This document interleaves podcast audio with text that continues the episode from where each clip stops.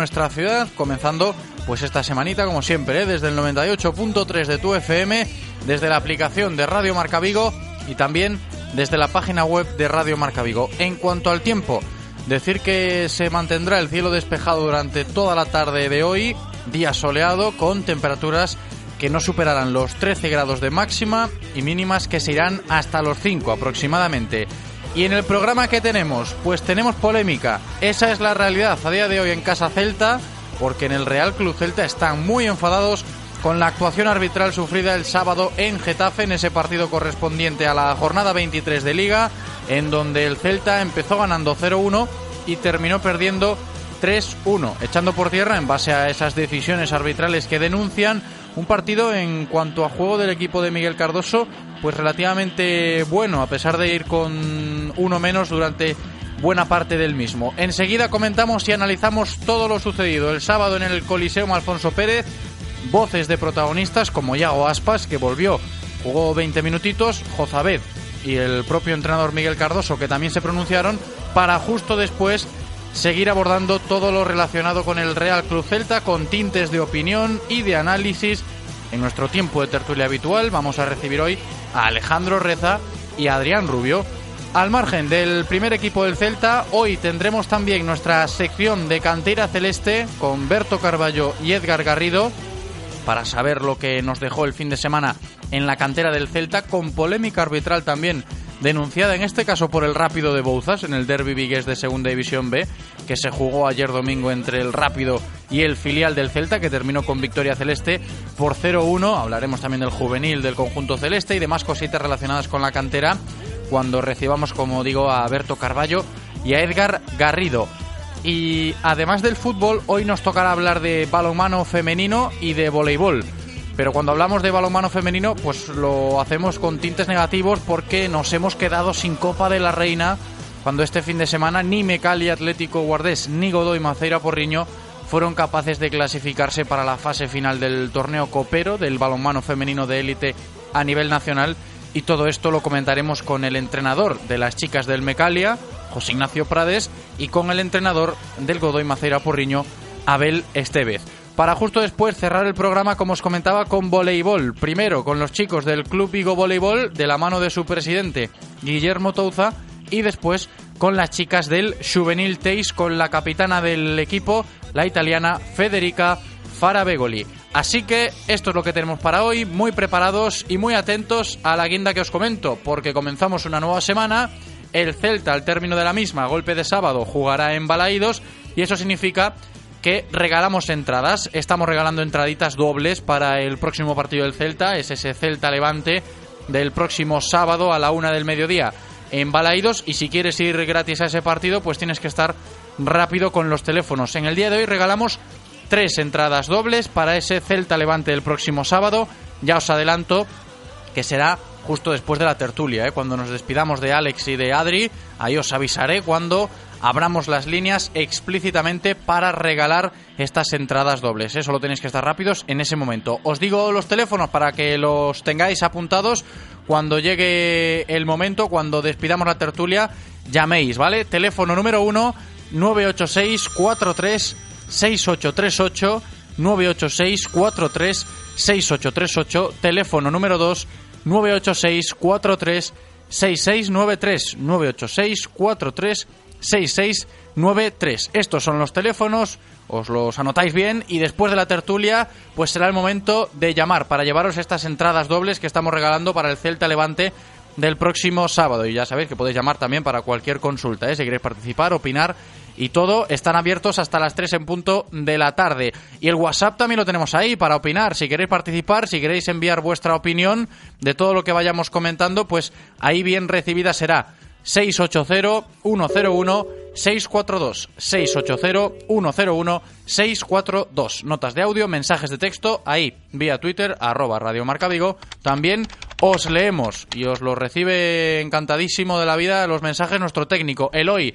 Ahí está, bienvenido, preparado en cabina para comenzar un nuevo programa. Espero que vosotros también lo estéis. Directo Marca Vigo. Comenzamos.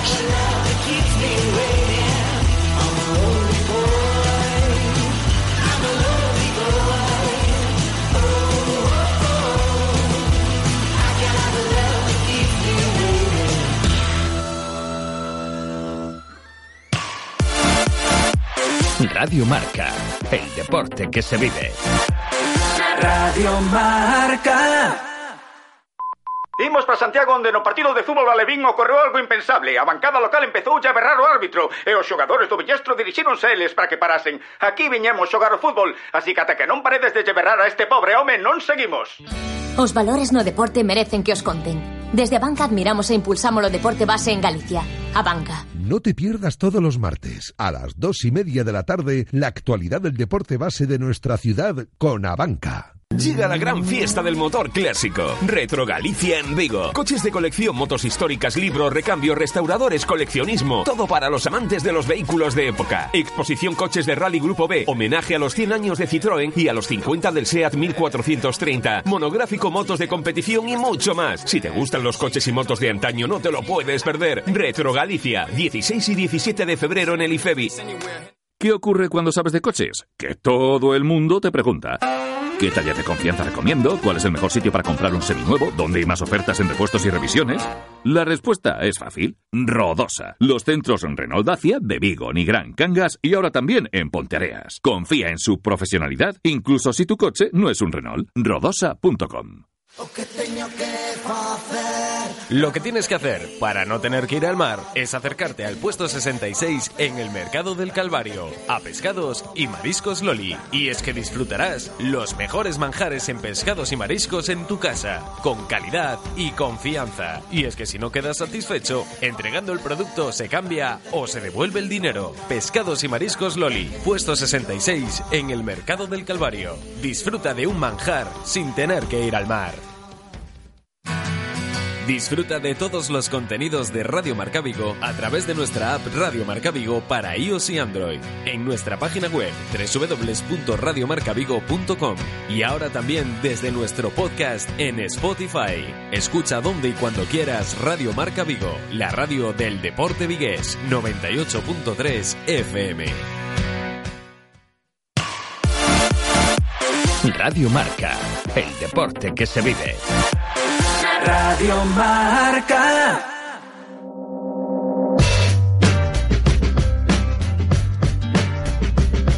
Directo Marca Vigo. All the kids around my way. José Ribeiro. Bien, pues todo en orden para comenzar aquí un nuevo programa, para comenzar aquí un nuevo directo Marca Vigo, para abrir la semana con la información diaria del Celta de la mano de Codere Apuestas y Grupo Comar. Codere Apuestas y el Grupo Comar patrocinan la información diaria del Celta. Una información diaria del Celta que se presenta hoy en forma de postpartido y postpartido calentito. ¿eh? Perdió el Celta el sábado en el Coliseo Alfonso Pérez por tres goles a uno. Se adelantó el conjunto vigués con un nuevo gol de cabeza de Néstor Araujo y los tres tantos azulones los firmaron Jorge Molina y Jaime Mata por partida doble. Hasta ahí lo que refleja el resultado final, pero mucho más nos dejó el partido porque hoy toca hablar, y le pese a quien le pese, sobre esa actuación arbitral de González Fuertes.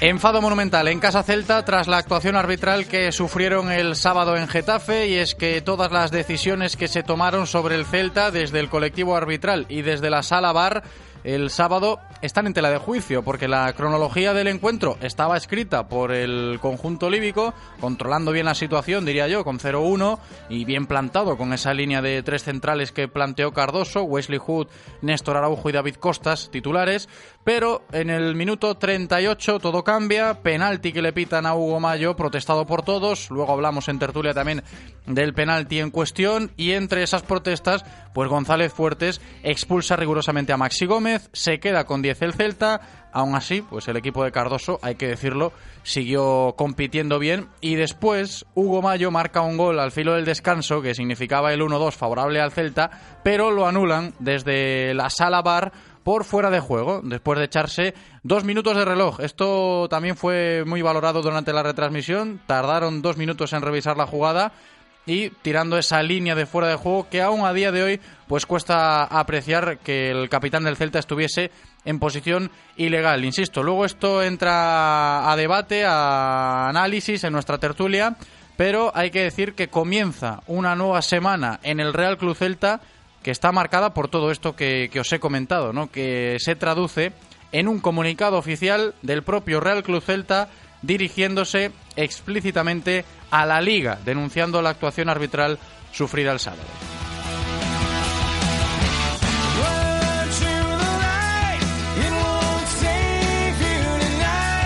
Pues el Celta que realiza la protesta pública, como os decía, mediante ese comunicado oficial de- dedicado a la liga, se lo dedican, van dirigidos explícitamente para ellos, por lo que sufrieron en Getafe. ¿eh? Ya os adelanto que también recurrirá, recurrirá perdón, la segunda amarilla de Maxi Gómez. Va a recurrir el Celta esa segunda tarjeta amarilla que vio Maxi Gómez para ver si el delantero uruguayo pues puede estar el sábado contra el Levante. Y seguro que como decía anteriormente, la semana en el celtismo se enfocará principalmente en ese alzamiento de voces denunciando los malos arbitrajes en contra del Celta. Y fíjate que por ahí, precisamente, van los tiros cuando nos referimos a, los sonidos que nos dejó ese Getafe 3 Celta 1 del sábado.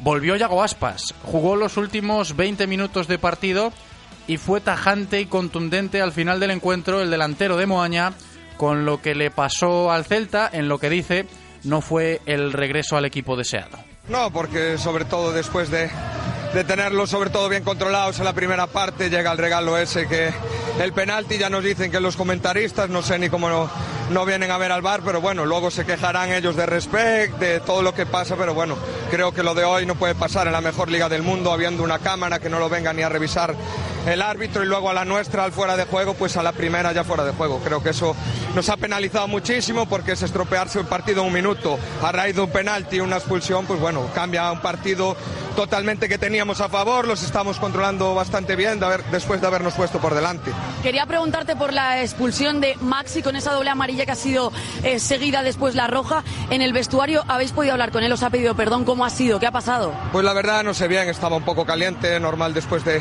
de todo lo que nos había sucedido, parecía una injusticia, pero bueno, a veces no podemos hacer nada y pasa lo que pasa. Creo que ha sido la segunda por protestar desde mi punto de vista del banquillo.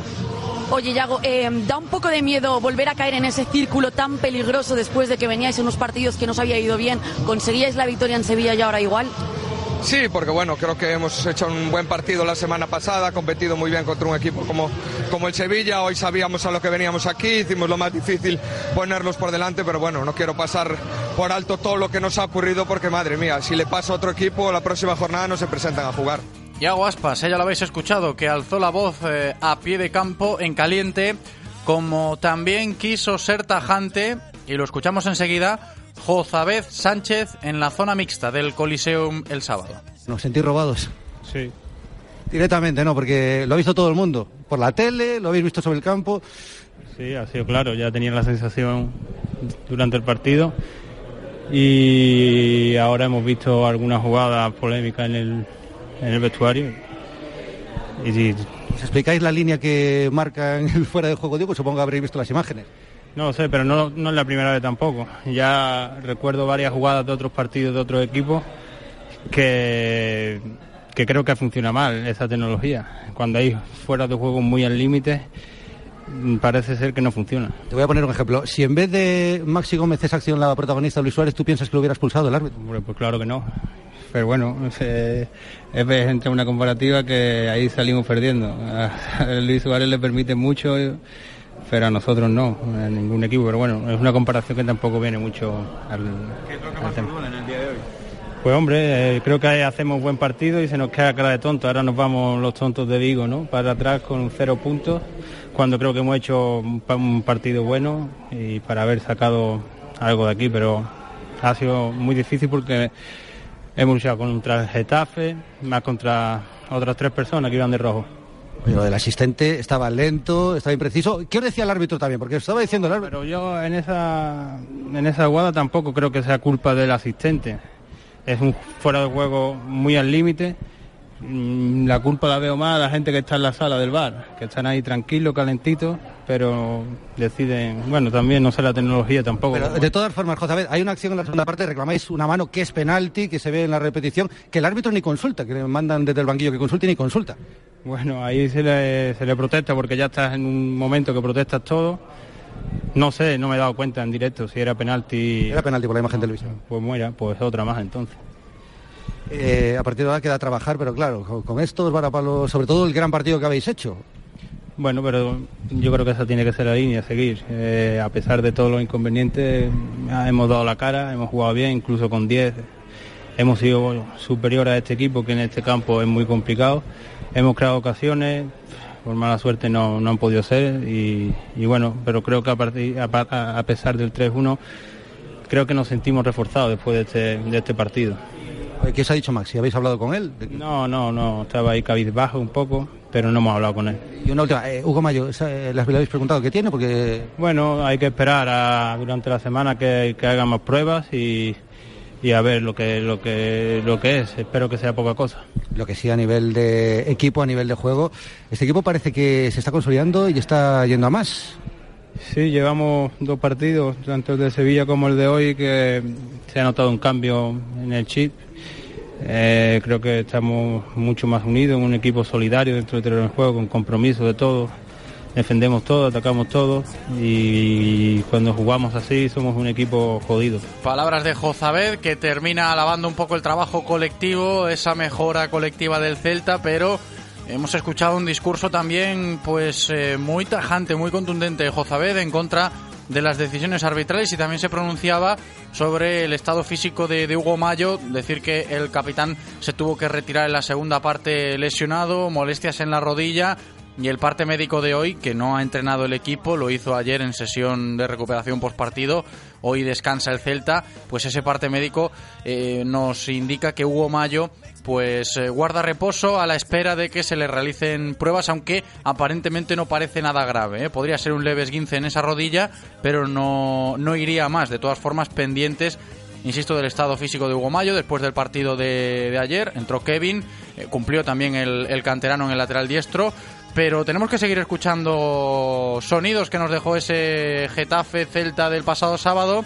Ya hemos escuchado a Yago Aspas, ya hemos escuchado a Jozabet, los dos muy pero que muy enfadados, al igual que, que todo el, el Real Cruz Celta, porque así lo expresa ese comunicado que yo comentaba antes. Y nos queda rescatar lo que dijo Cardoso, el técnico portugués del conjunto líbico, que salió a rueda de prensa muy molesto también con eso del arbitraje y confirmando que lo que le sucedió al Celta el sábado en Getafe pues fue un castigo muy duro, visto lo que ofreció el equipo.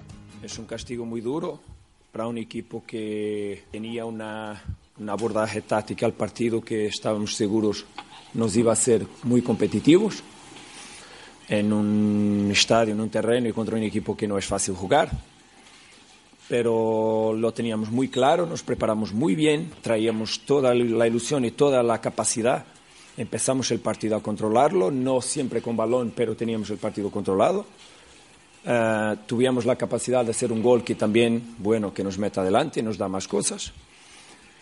Y bueno, después la, el partido es un conjunto de cosas que se pasan, que vosotros más que yo tenéis la capacidad, pues que estabas arriba, tenías las repeticiones, tenías la televisión, para quizás avaliar mejor que yo, pero que cambia mucho el, partido, el juego, y que te ponen, claro, a manejar situaciones que, son diferentes y, y más difíciles. Pero creo que mismo así el equipo fue capaz de resistir sufre sufre el gol del penalti y creo que hasta el final de la primera mitad nosotros tuvimos tres claras oportunidades de hacer gol. De una de ellas hacemos gol. Eh, tampoco voy a comentarlo, vosotros lo podéis analizar si el gol es o no es. Eh, que no ha sido porque el árbitro no lo ha dado, entonces no ha sido. Y empezamos la segunda mitad y volvemos a tener oportunidades, tenemos oportunidades y mismo con el 2, 2 a 1 eh, tenemos oportunidades para nos meter en el partido con 2 a 2 y bueno, y claro, después con el tercer gol es más difícil o casi imposible a jugar con 10. Eh, mister, ¿qué tal? Eh, en directo no Galicia Noguer da Radio Galega. Eh, ¿Qué lle dolió máis? ¿Qué le dolió más? ¿La expulsión de Maxi o esa jugada que reclaman ese penalti, esa mano que le dicen al árbitro que mire el bar y el árbitro no quiere mirar el bar en los últimos minutos? Yo tengo que tener mucho cuidado de cómo hablo, pues que no quiero ser sancionado y tengo respeto por el árbitro. A mí, en principio, yo creo siempre en los árbitros. Lo que creo también es que es importante que la presión que se está poniendo, como tuvimos en Valladolid, como tuvimos hoy aquí, que se comprenda muy bien cuál es la intención y que hay respecto. Yo hablo, yo no tengo que hablar por el, por el, por el Celta. Hay responsables que pueden hablar por el Celta, pero yo hablo por mi vestuario. Y trabajamos muy fuerte, tenemos nuestra voluntad, tenemos nuestra, nuestra intención clara. No estamos en un momento bueno, no estamos en un momento bueno en la tabla, pero tenemos capacidad para salir. Y la única cosa que queremos es que nos dejen jugar al fútbol también. Y hoy teníamos toda la ilusión de hacer las cosas bien y bueno, yo no lo he visto, bueno, tengo informaciones, pero no voy a contestar. Lo que quiero es siempre que las decisiones sean hechas, revisadas y si está mal contra nosotros, que la sea y que no hay problema alguno, pero bueno, que las vean, como dices, sí, es importante. Hola, Mr. Gema Santos de la cadena Copia. Al respecto de lo que está contando, una voz muy autorizada de su vestuario, como es Iago Aspas, ha hablado al final del partido de regalo, eh, ha hablado de injusticia, de que esto pasa con otro equipo y la próxima jornada no se presenta ese otro equipo al partido que sea. Eh, usted está diciendo que se está mordiendo la lengua, pero ¿está de acuerdo con él? Lo que sé es que tengo un vestuario que trabaja, que trabaja mucho cada día, que trabaja mucho y que ha pasado un conjunto de agresiones, que tuvimos que manejar lesiones de jugadores importantes, tuvimos que manejar un momento emocional difícil, un mes de enero que nos ha hecho mucho daño. Nos hemos metido muy bien arriba con el partido de Sevilla y hoy teníamos toda la capacidad de jugar aquí, como hemos mostrado, mismo a jugar con 10 hasta el final, al momento que cogemos el tercer gol. Claro que es normal que los chavales que tienen toda la, voluntad de hacer las cosas, que pelean por ellos, por sus familias, por su carácter, por su profesionalismo y por el club que representan y que representamos todos, que no sean contentos. Eso es claro. Creo que teníamos fútbol para hoy salir aquí con un resultado claramente diferente, pues quisimos por eso y claro, no lo llevamos, no lo llevamos. Pero también que sea muy clara, hay que mirar adelante y vamos, y vamos para adelante con todo. Vamos para adelante con todo, pues que esa energía que hago ha pasado la voy a transformar en energía positiva y vamos para adelante el próximo partido, 100%, 100%. ¿Qué tal, mister? Iván Álvarez de la cadena SER, buenas tardes. Eh, yo le voy a preguntar directamente, a raíz también de las eh, palabras de Iago que ha comentado la compañera, si usted cree eh, que, el que, el árbitro ha sido injusto con el Celta y si este tipo de decisiones pueden hacer que su puesto en el banquillo celeste peligre para la próxima semana. No, yo no voy a comentar esa cuestión, perdóname, pero no voy a comentar esa cuestión. Yo, yo lo que tengo claro es que tenemos un, un, un vestuario que está con energía muy buena para, para tocar adelante las cosas, muy buena, muy fuerte.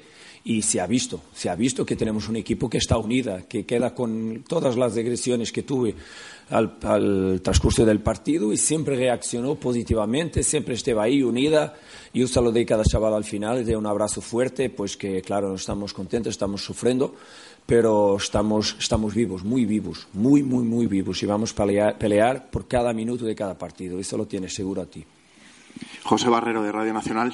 Eh, no sé si sabe usted, le ha contado a su jugador qué es lo que le ha dicho al árbitro para que eh, el colegiado le haya sacado dos cartulinas amarillas seguidas con las formas con las que se las ha sacado, con bueno, las ganas con que se las ha sacado. Claro. No sé si le ha dicho algo. Mira, yo seguro que, lo, que le ha dicho algo, pero yo tampoco voy a comentar porque no lo sé. Yo no estoy hablando de la expulsión tampoco. No, no sé, si es un criterio que no, no estoy ahí, no escucho y no estoy hablando de la expulsión. ¿okay? Si es expulsión, bueno, es lo que es. No sé, no sé lo que es. No tuve tiempo tampoco. Mira, el partido acabó hace 5, 7, 8 minutos. Fui a rueda de prensa, a, al flash ahí adentro, volví aquí directo y tampoco hablé con Maxi, pues que no, no tengo idea. Y también es importante que vosotros comprendan, cuando llegas al final de la primera mitad, llegas al vestuario, tienes 15 minutos en los cuales más que tú es importante comprender no que, lo que te ha pasado, pero lo que te va, puedes hacer para hacer bien en la segunda mitad. Entonces la, la intencional al, al, en el vestuario después, en el, en el, intervalo, ha sido claramente lo que tenemos que hacer de ahora en adelante, de ahora adelante en la segunda mitad. Y bueno, y, y lo hicimos, y lo hicimos. Tuvimos nuestras oportunidades. Y pena es que no nos habíamos metido adelante, pues que tuvimos dos, tres momentos, más el hipotético gol de Hugo, que nos, mete, nos metía adelante y ponía las cosas un poco más difíciles ¿eh? para, para Getafe, pero bueno, tampoco tuvimos esa capacidad y bueno. ¿Qué tal, mister? Aquí Javier Rodríguez, Onda Madrid, en directo. Me gustaría preguntarle, porque el, el, Celta es cierto que este campo se le da bastante mal. Ha perdido seis veces, ha ganado solo una. Eh, más allá de la polémica arbitral, eh, ¿qué tiene este Getafe para que le cueste tanto en los partidos cuando viene aquí el Celta de Vigo? Mira, importante es que teníamos toda, el, todo el plan muy bien claro para ese partido y estábamos seguros que éramos capaces de controlar el partido y manejar el, el encuentro. Lo probamos, lo probamos durante casi todo el tiempo que estábamos adentro. Y se lo hicimos y que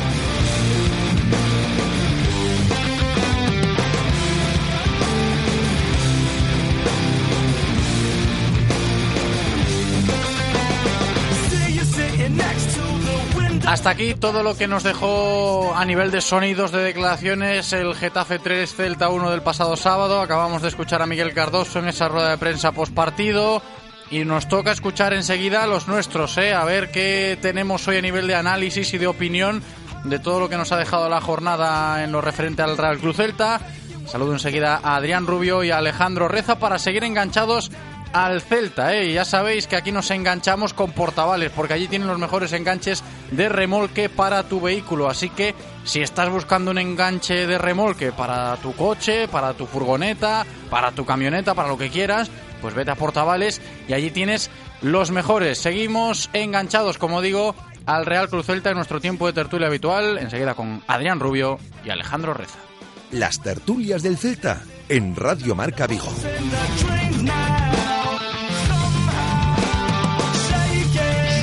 Adrián Rubio, ¿qué tal? ¿Cómo estás, Adri? Hola, buenas. Bienvenido, Alejandro Reza. ¿Qué tal, Alex? ¿Cómo ¿Qué tal? estamos? Muy buenas tardes. Bienvenidos, chicos. Ya estamos todos para, pues, eh, comenzar un poco este postpartido. Yo decía al principio, movidito, calentito, con polémica.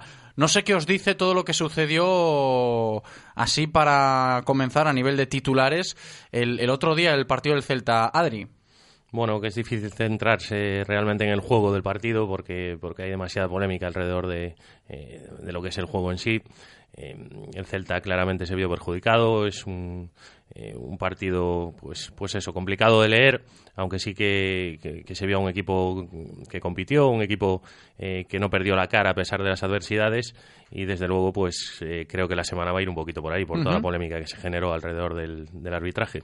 Alex, ¿a ti qué te dijo todo esto? Yo el sábado estaba muy cabreado con el arbitraje, ayer eh, lo estaba, pero un poquito menos. Hoy soy un poquito menos y me voy fijando un poco más en los brotes verdes que hubo, ¿no? En el eh, colisión y que creo que es a lo que se tiene que agarrar ahora mismo el Celta. Evidentemente estoy de acuerdo con que hay que protestar, con que la tomadura de pelo del arbitraje de Getafe no se puede consentir, porque al final es un es casi un avasallamiento de un árbitro hacia un equipo pues del nivel del, de- del Celta con no, no el poder mediático de otros y al final los árbitros se permiten cosas que ante otros no se atreven entiendo entonces desde ahí el, el cabreo.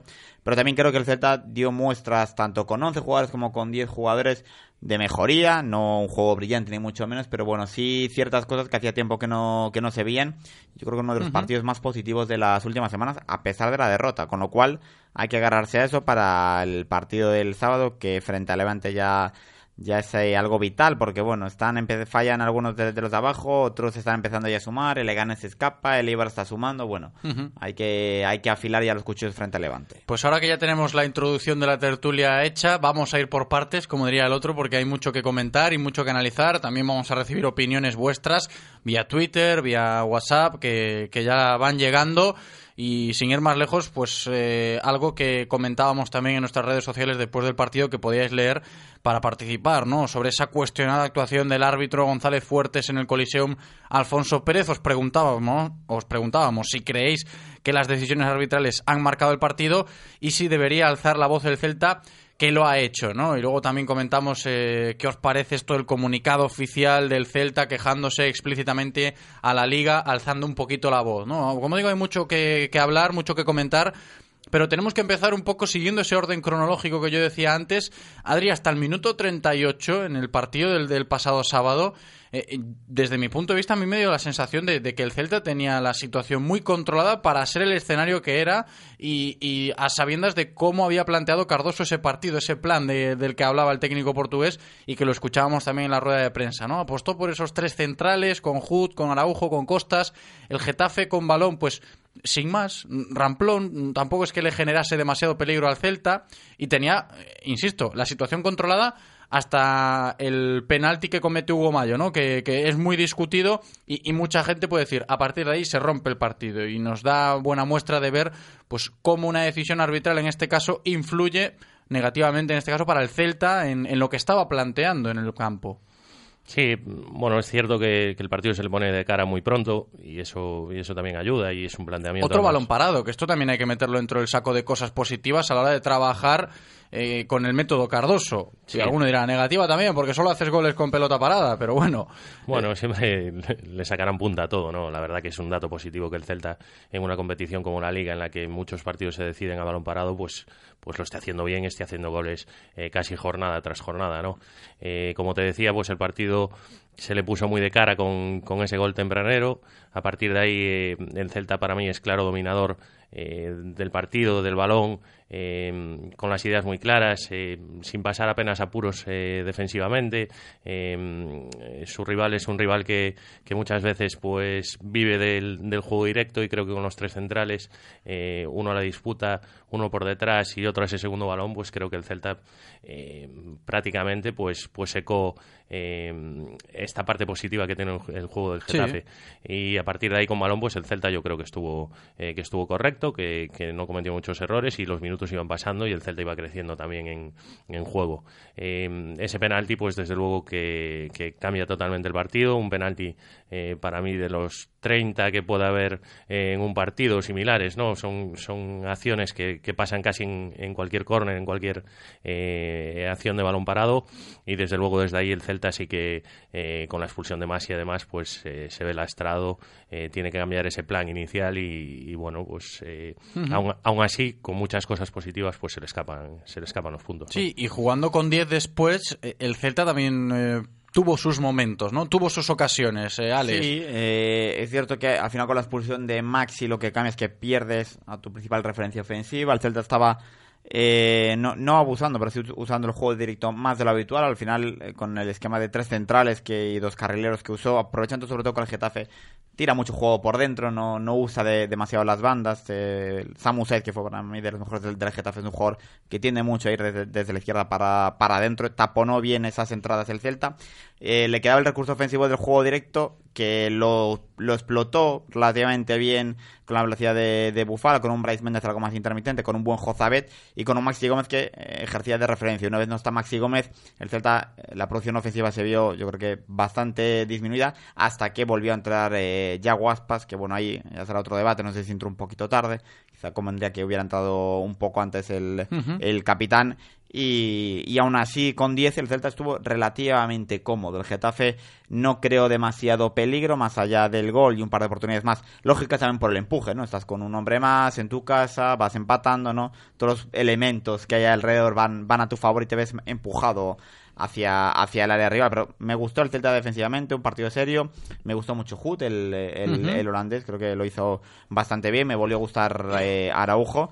Me encantó Fran Beltrán, eh, un hombre clave. ¿Cómo corre Fran Beltrán para todos un lados? pulmón, es sí, un auténtico sí, sí. pulmón para el Celta en el centro del campo, me, me, gustó mucho. Con lo cual, ya digo, bastantes noticias positivas a las que agarrarse a partir de ahora. Uh -huh. Sí, y un poco siguiendo esa línea cronológica que yo planteaba, Adri lo decía, ¿no? Llegamos a ese punto de decir, está bien, a nivel de juego, a nivel de fútbol, pues puede sacar estas conclusiones, ¿no? De, bueno, parece que, que sí que se puede eh, aferrar uno a esa esperanza de se están haciendo bien las cosas, el plan de trabajo de Cardoso funciona a pesar de caer en, en Getafe, el equipo dio muestras de, de, brotes verdes a nivel de juego, incluso con un hombre menos, pero no, no hay que dejar pasar por alto esa acción, ¿no? Minuto 38, Adri lo decía, uno de, de muchos eh, penaltis, no, incidencias, una de muchas incidencias que se cometen dentro del área en, en casi todos los partidos a la hora de, de, de, llevar a cabo esas marcas en una falta lateral. Es cierto que Hugo, pues bueno, le puedes echar en cara que está mal situado, que está mal, que está mal orientado, que pierde la referencia de su marca, pero es que no existe un contacto, pues digamos intencionado, ¿no? Hay gente que puede defender que oye, sí, pita penalti si quieres porque derriba al jugador. Lo que pasa que hay que ver dónde está eh, ese esfuerzo, ¿no? De, de, o esa intención de Hugo Mayo, que no la hay, porque si tú te fijas en la en la, en la cara, no, en el propio gesto de Hugo después de, de, que caiga el atacante del Getafe, es decir, si no he hecho nada, levanta los, los brazos en, eh, pegados a su cuerpo, es decir, si, si solo he saltado hacia arriba, es un poco lo, lo que está dejando entender el, el capitán, ¿no? No lo entiende así González Fuertes y pita penalti, Alex. Eh, estos, eh, estos lances del juego, porque no dejan de ser lances del juego, también entran un poco en ese debate de hasta qué punto no se puede utilizar el VAR para que el árbitro pues pueda, pueda tomar la decisión acertada, ¿no? O pueda por lo menos tener una ayuda de ver repetido lo, lo que sucedió. Yo, eh, fíjate, en el tema del penalti es la, la, única acción donde entiendo que, bueno, el VAR, eh, entiendo que el árbitro no quiera tirar de VAR si él... No, porque si, él si tiene lo, la máxima claro, potestad. Si lo que él, él, dice, ve no, en el campo le parece penalti. Claro. Entonces ahí entramos ya en el criterio del árbitro. ¿Qué pasa? Que esto es lo de siempre, es que si pitas ese contacto dentro del área que hay entre Hugo Mayo y el y era Jorge, Jorge Molina, creo, uh -huh. no, eh, tienes que pitar 65 penaltis por partido. Es que ese contacto, yo, yo, me parece, si los quieres pitar, muy bien, con el libro en la mano hay contacto dentro del área, el nivel de intensidad del, del, contacto prácticamente solo lo saben Hugo Mayo y el, y el, delantero. Lo quieres pitar muy bien, con el, con el libro en la mano lo puedes pitar, pero entonces pitar los otros 64 contactos sí, en el área que hay, que, decía, que hay en un Getafe Celta, pero que también lo hay en un Madrid-Barça. Uh -huh. Pita los 64 contactos. Yo, por eso digo que, que lo del penalti, bueno, lo que me parece mucho más grave y lo que creo que desautoriza al, al colegiado en todo momento es la actitud y el cómo manejó la situación de Maxi Gómez. A mí ahí vamos después, ¿no? Estamos con lo del penalti. Casi me parece lo, lo, lo, lo más grave. El tema de, de, del penalti, bueno, es una decisión más de las que está muy en el límite de, de, un árbitro que le corresponde a él. Si pitas eso, amigo, tienes que pitar muchas cosas. Sí, pero fíjate, Adri, que un poco Alex se, se ciña lo que tú comentabas antes también, de que si se pita ese penalti se tienen que pitar 65 por partido.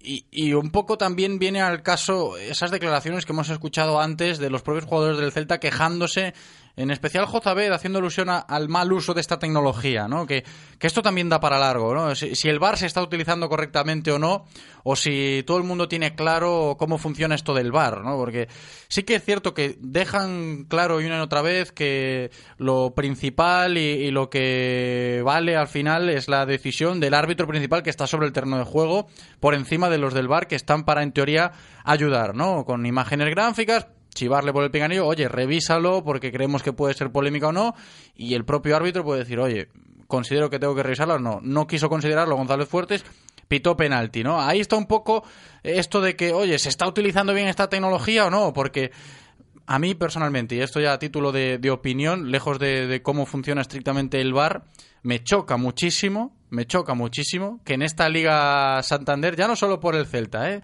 sino por el resto de partidos que, que se están viendo, los árbitros no, no, no estén ejecutando esto del VAR igual que, que se planteó este, este pasado verano en el Mundial.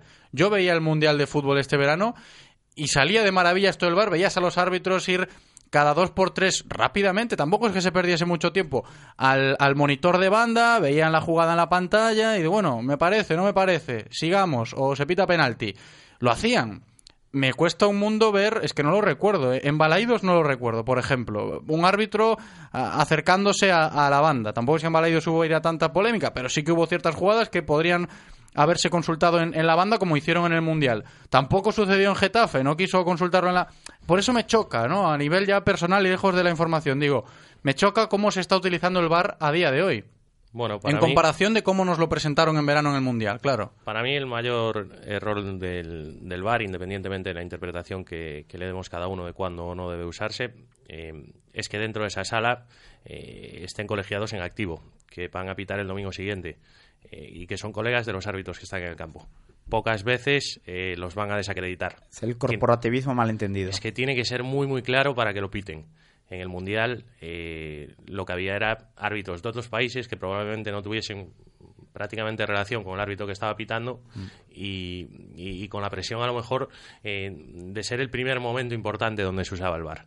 Eh, para mí eh, debería haber especialistas del VAR que no sean árbitros en activo, que no vayan a pitar el domingo siguiente y, y, y, que el árbitro que está en el campo pueda ser el que esté en la sala eh, juzgando lo que está haciendo su, su, compañero la jornada siguiente. Para mí es el mayor problema que tiene el VAR eh, a día de hoy. Uh -huh. creo que había que dar una vuelta a esto porque para mí condiciona muchísimo eh, la manera de actuar eh, tanto del colegiado en el campo como de los que están en la sala del bar. Es que es algo a lo que se le está dando dando vueltas, ¿no? Gente que un poco maneja informa- información dentro del terreno de los árbitros ya comentan que, el- que la federación se está planteando el, el que solo haya gente que solo esté en la sala del bar, porque es lo que dice Adri, el, eh, no es un corporativismo de, bueno, tú eres mi compañero, yo no te voy a desacreditar, no te voy a pedir que vayas a la pantalla del bar a, a que me des a mí la razón desacreditando de tú, tú, tal y como están, aparte el colectivo ar- arbitral, que están, bueno, eh, vigilados bajo, bajo lupa Sí, continuamente. aparte que es, que es un, es un colectivo muy hermético. Muy hermético, en, en el justo. que siempre pues eh,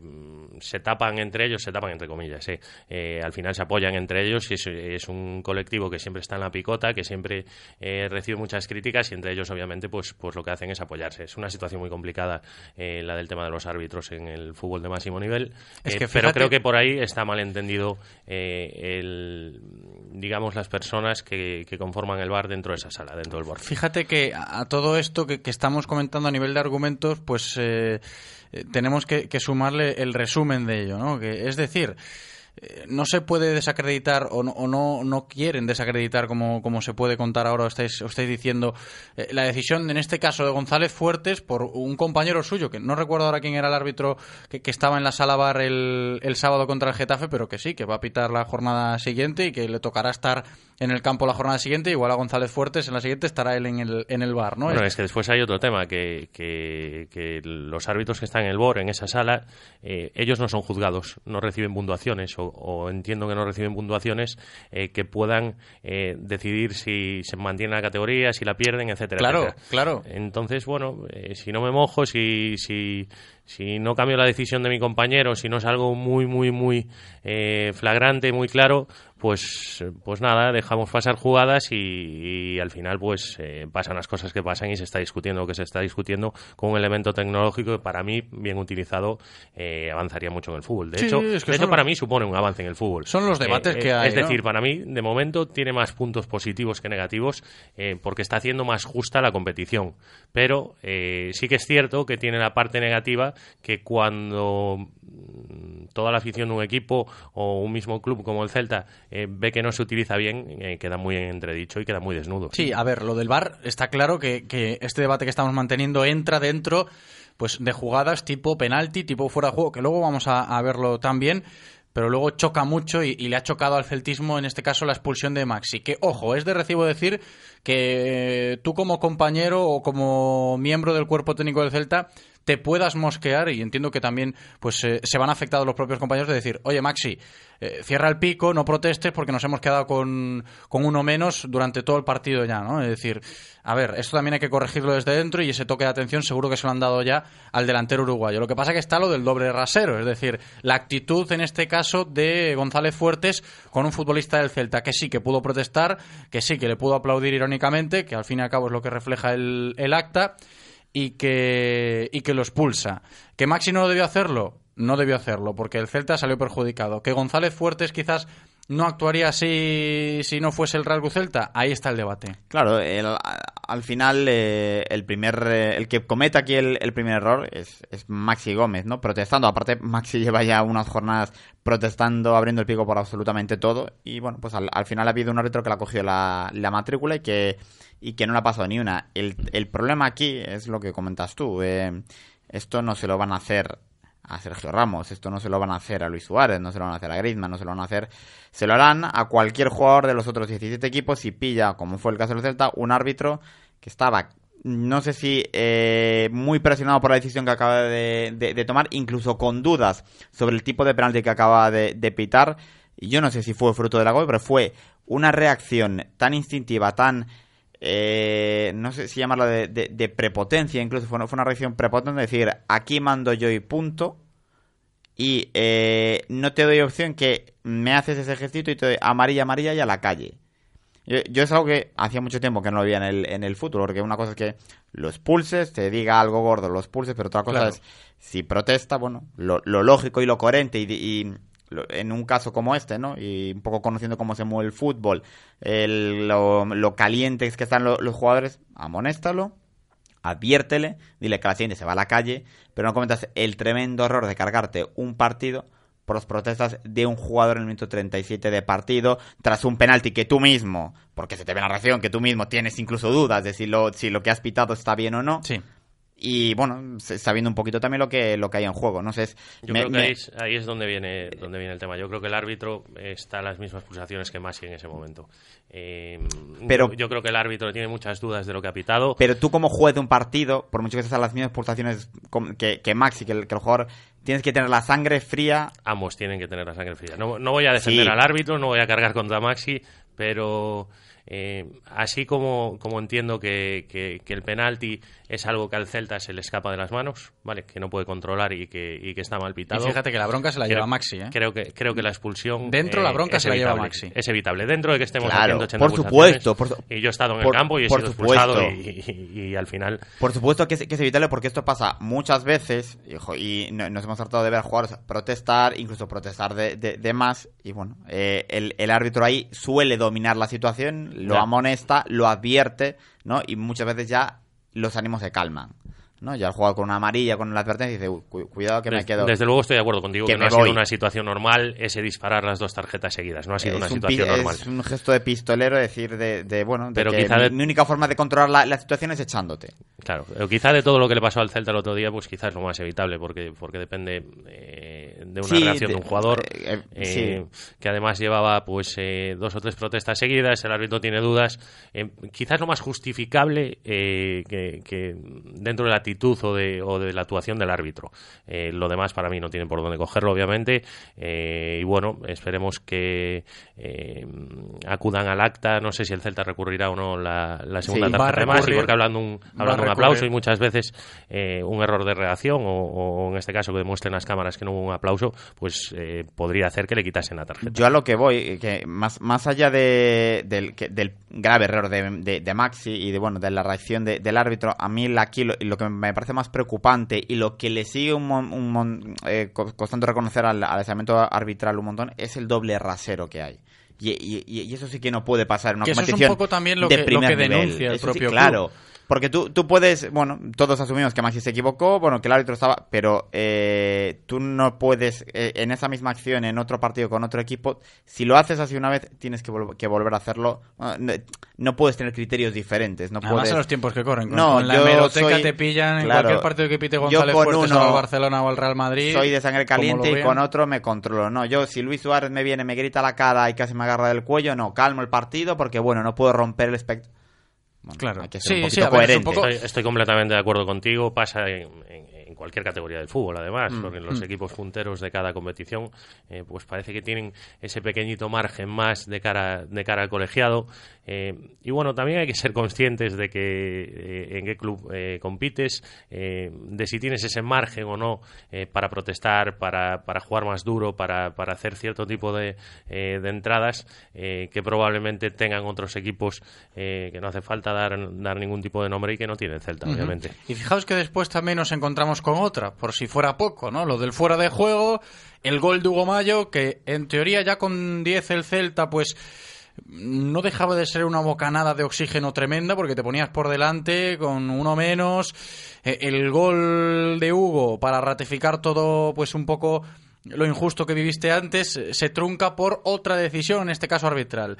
Dos minutos tardaron en consultar la jugada, yo lo decía antes en la previa. Esto de tirar la línea, no sé si con escuadra o cartabón, no sé qué hicieron, porque esto es algo que también me extraña, ¿no? Que luego no se, eh, no, no se vea lo, lo que trabajan. Es decir, yo no vi una repetición con una línea trazada Sin en embargo, la, en un partido posterior, Sí, eh, hace falta dar nombres, eh, sí en- que aparece esa línea. en, en la jugada, Es, ¿no? más, es más, he escuchado eh, en esta misma casa algún, algún periodista eh, decir que los campos eh, que no son completamente planos y que tienen eh, cierta caída y que entonces lo de las Como el líneas futbolín, pues, ¿no? Lo de, la- lo de Tiene las la líneas, lo de el las líneas vistas sin ser tiradas eh, que hay que cogerlo con pinzas porque puede haber un margen de error y demás. Pero y llama es- la atención es porque- entrar ya en que eh, al final de cada 10 personas que vean este, este fuera de juego, eh, 9 van a tener dudas. En caso de duda, eh, está clarísimo el reglamento. En caso de duda hay que, hay que seguir. Hay que es seguir. que lo dice bar o sin bar, pero ¿qué pasa? Que si lo paras, porque dices, no, espera que lo estoy consultando. Trazan la línea y tardan dos minutos en, no sé exactamente, evidentemente desde mi posición no sé cómo funciona el sistema, ni mucho menos, pero choca mucho que no te hayan plasmado, pues mira, la línea se trazó de esta manera y ves que Hugo Mayo está adelantado o que no está adelantado porque a nivel visual me da la sensación, y esto también a nivel de opinión, que Hugo está en línea. Yo luego también veo un pequeño error de realización, porque es, es cierto que en ningún momento hay una imagen completamente recta. Eh, Mm. eh, Todas tienen cierto grado de inclinación que pueden llevar Claro, eh, pero, eh, en lugar a dudas. Eh, eh, ¿por, por qué sucede esto? no Porque, porque creo que hay 50.000 cámaras ahora. Luego fíjate también que hay que tener en cuenta el, el tiro de cámara de cada estadio, ¿no? que eso también lo entra. ¿no? No, no es lo mismo el tiro de cámara en el De- Colisión que en el que Wanda en- Metropolitano. O que ni Purúa y en ta- A ver, Exacto. eh, el, el tema de no ver la línea, ¿no? Y que en un partido posterior, que fue en el, en el derby, en un, estadio, en un partido que reunía a 58 cámaras seguramente, a no sé... Y ahí, pues, segu- seguramente sí que tenían un justo un tiro de cámara para trazar bien la línea. El motivo por el que no trazaron la línea, yo creo que no lo tenían nada claro. Que con los tiros de cámara que tenían, no, yo, yo creo que no llegaron a ver bien la, la No, pero yo, yo creo que hay tecnologías como para poder trazar esa línea, aunque el tiro de cámara no esté perfectamente situado en la línea del, del fuera de juego. Eh, no sé, no debe ser muy complicado. ¿eh? No, no, controlo sé. mucho no, del lo- tema, pero, pero no debe es ser la, muy- la única explicación que le encuentro. El que, que le encuentro. Eso o que cuando la tiraron vieron que eh, seguían con muchísimas dudas. No, o no lo tenían nada claro y le dijeron al árbitro, mira, no lo tenemos nada claro. Tam- También, pues, pues Y me ahí choca que no haya, la- acu- la pero me decisión. choca que no haya acudido él si, si en la es sala tema, tienen, sí. tienen dudas, eh, por lo menos a quitarse las dudas o, o, o- o a ver la jugada en sí, ¿no? Porque, porque al final Claro, ni siquiera es una es que decisión te de él, porque, es, porque es de su asistente, Adri, con lo cual es que estamos no pasaría en lo, nada estamos porque en lo de acudiese a verla. antes. Estamos en lo de antes. Te quedas con un González Fuertes con la mano en la oreja durante dos minutos diciendo no, espera que me están consultando el bar, que no lo tienen claro, que no saben si es fuera de juego o no, que la línea es difusa, no sé qué. Pues en vez de estar ahí parado, eh, no- vete a la pantalla, míralo tú. Es que al, acabar, al acabar el partido seguramente haya ido a, eh, a ver la jugada y, y seguramente haya tenido mucho más claro su decisión. Claro, sea, y- sea es lo que yo decía antes. ¿Por qué no se acerca a la ¿Por qué no lo pantalla ha y lo ve y dices, a ver, ponme la jugada repetida que lo veo, que yo soy el árbitro principal, yo tengo la autoridad, ¿no? Tanta autoridad que tenemos ahora. Míralo tú y decide. La, la sensación que queda es que has dado fuera de juego, que has anulado un gol a un equipo. Tras tres minutos consultando un bar, con muchísimas dudas, has tomado la, la decisión sin tú ver la, ju- teniendo la opción de ver en un televisor la, la imagen parada y decidir, has tomado la, la decisión del minuto 45 de un partido, eh, anular un gol a un equipo.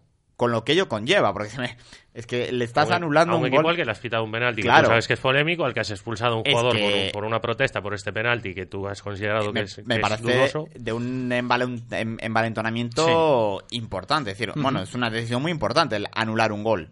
Sí, sí, está claro, ¿no? Ya tenemos un poco los, los ingredientes más graves que, que se pudo encontrar en este caso el Celta con las decisiones de González Fuertes el, el otro día en Getafe. Antes de dar paso a las opiniones de la gente a nivel de Twitter, a nivel de WhatsApp, os quiero pedir que, hagamos una reflexión sobre lo que sucede después, la consecuencia de todo esto y que yo creo que va a marcar un poco la semana, yo empezaba así el programa, en Casa Celta.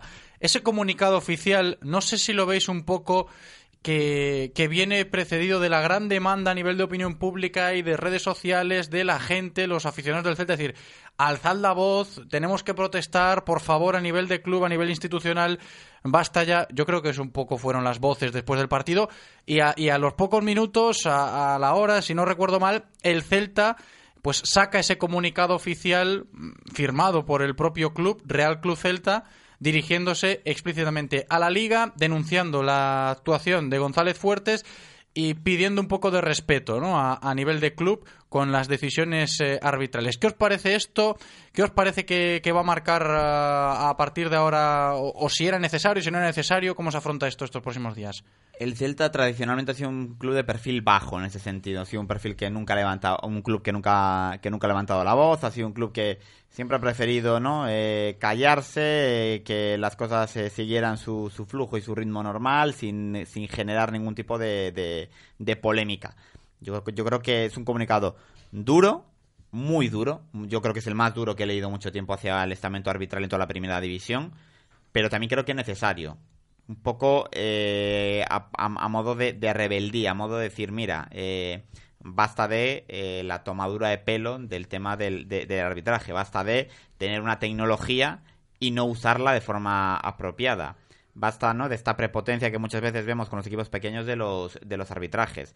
Muy duro, sí, necesario y creo que también que vaya a cambiar algo lo dudo, pues seguirán como ha sido toda la vida. Los arbitrajes unos, unos días te darán, otros días te quitarán. eh, las diferencias con los grandes seguirán siendo las mismas. De del doble rasero no va a cambiar. Pero bueno, eh, te haces, mm, pon- das un puñetazo encima de la mesa, ¿no? Y por lo menos se, se te escucha algo. Porque antes es cierto que el Celta siempre era un club de eh, callar, perfil bajito. Bueno, yo me, me parece bien y me parece que hizo correcto. ¿A ti qué te ha parecido, Adri, ese comunicado oficial del Celta quejándose, en este caso, de los árbitros? Me parece necesario, necesario. Eh, la situación que vive el, equipo ahora mismo, pues obviamente eh, no está para que estemos con, con este tipo de, bromas, entre comillas. Eh, y es importante también que, que- que los clubes eh, pues expresen el malestar eh, en situaciones tan claras como estas, obviamente.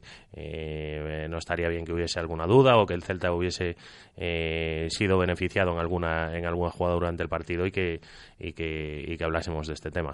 Eh, también es cierto que, que entrar a valorar pues eh, las actuaciones de los árbitros eh, a través de comunicados o no eh, es un arma de doble filo.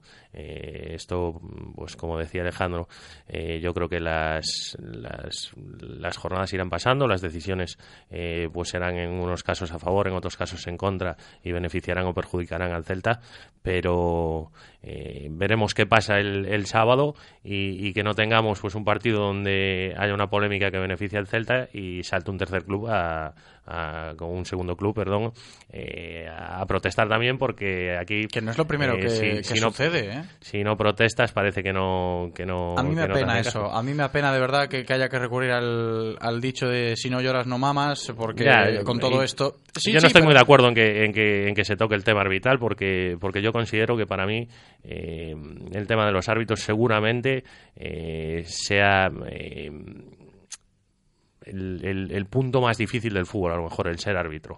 Eh, es muy, muy complicado eh, y más hoy en día con, con- todas las cámaras que hay, eh, con la lupa encima de ellos todo el día. eh, es un tema muy complicado y, al final son personas que tienen errores y que, y que, y que al final algún día pues ellos podrán decir que, que un jugador de 10 pases ha fallado 3 y que ellos de, de, de 10 acciones que arbitran eh, han fallado una. ¿Qué pasa aquí, no? Entonces, bueno, hay que coger un poquito con pinzas, pero sí que creo que era el momento de que el Celta hiciese lo que hizo. Sí, hizo esto el Celta, ese comunicado oficial denunciando un poco la actuación arbitral del otro día. Voces autorizadas como Yago, lo escuchábamos antes al término del partido, hacía alusión a quejas de otros clubes, en este caso el Getafe, que también antes del partido del sábado contra el Celta, su afición por parte de colectivos peñistas también denunció malas actuaciones arbitrales en contra del Getafe en partidos anteriores, con carteles de respeto y demás. Yago hacía alusión a esto. El Celta también vio como cuando fue a jugar a Valladolid, la afición del Pucela antes del partido, pues eh, creó como una especie de, de- bueno, de quedada para recibir tarjetas rojas y luego las mostraron en, en la grada, todos sacando tarjeta roja en este caso al bar, porque en Valladolid también se quejaban de cosas. Esto, pues eh, también hay que valorarlo, porque el Celta se suma a ello ahora, ¿no? Estamos en una semana donde el Celta se suma también a ese colectivo de clubes que han protestado o que están protestando contra decisiones arbitrales. Y esto es lo que nos queda, ¿eh? a ver en este caso si se producen movimientos o no a lo largo de esta semana por parte de colectivos de peñas del Celta, sobre todo eh, de la mano de la federación, si deciden o no hacer algo al respecto o sumándose a ese comunicado oficial de- del club quejándose contra los árbitros y estaremos pendientes ¿eh? para abordarlo. Vamos chicos a consultar opiniones de la gente, de oyentes, de nuestros seguidores en redes sociales que pues estáis opinando. ¿eh? Vamos a rescatar eh, las opiniones que nos dejáis y nos lo va a contar nuestro técnico Eloy. Eloy, ¿qué tal? ¿Cómo estás? ¿Qué tal? Buenos días, chicos. ¿Cómo estáis? Bienvenido. Aquí muy bien, ¿eh? deseando escuchar a la gente y que nos lo cuentes tú. Vamos al Twitter, por ejemplo, empezando por ese tuit que habíamos fijado de la cuestionada actuación de González Fuertes. ¿Qué le ha parecido a la gente? Si el Celta debería o no, o es correcto que el Celta alce la voz en este sentido. ¿Qué tenemos por ahí? Tenemos por ahí, pero como apunte a lo que decíais antes, en los árbitros Bar Álvarez Izquierdo y Prieto López. Correcto, Que, pues. preguntabas antes eh, que no sabías quién era el árbitro Estaban en el bar. Álvarez Pues, Izquierdo, pues compañero evidentemente de González Fuertes, un poco el argumento que, que defendía antes eh, Adri. Bastante coherente, por cierto, eh, a tener en cuenta dentro del saco cuando se pueda analizar las cuestiones de bar, si funciona bien o si funciona mal, y por qué funciona bien y por qué funciona mal en este caso. Esas opiniones que decíamos, Eloy, sobre la cuestionada actuación de González Fuertes. Eugenio Freiría, puedo entender que haya penalti de Hugo, pero minutos antes hay dos jugadas que puede haber penalti a Maxi. El gol de Hugo legal y el penalti de Flamini clarísimo. En la expulsión al árbitro se le fue la cabeza. Conclusión, robo. Raúl Alonso, eh, respecto al comunicado del Celta, yo siempre fui reacio a ello, porque me parecían excusas de mal pagador. Pero viendo que quejarse da réditos, adelante. Qué casualidad que el Geta se quejó públicamente y les favorecieron. Que no nos regalen nada, pero que no nos quiten nada. Quique dice, es incomprensible. ¿Por qué no sale la imagen bar de las líneas trazadas en fuera de juego de mayo y en el siguiente partido sí?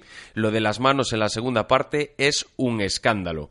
Eh, Celtista en Nueva York, Dani Vigo, dice, muy bien, Adri Rub, en relación a Adrián Rubio. Los árbitros de bar no quieren desacreditar a los árbitros de campo por amiguismo y los que pagan son los equipos, igual o peor que antes de tener el bar. Pues fijaos las opiniones que vamos rescatando a través, en este caso, de nuestras redes sociales.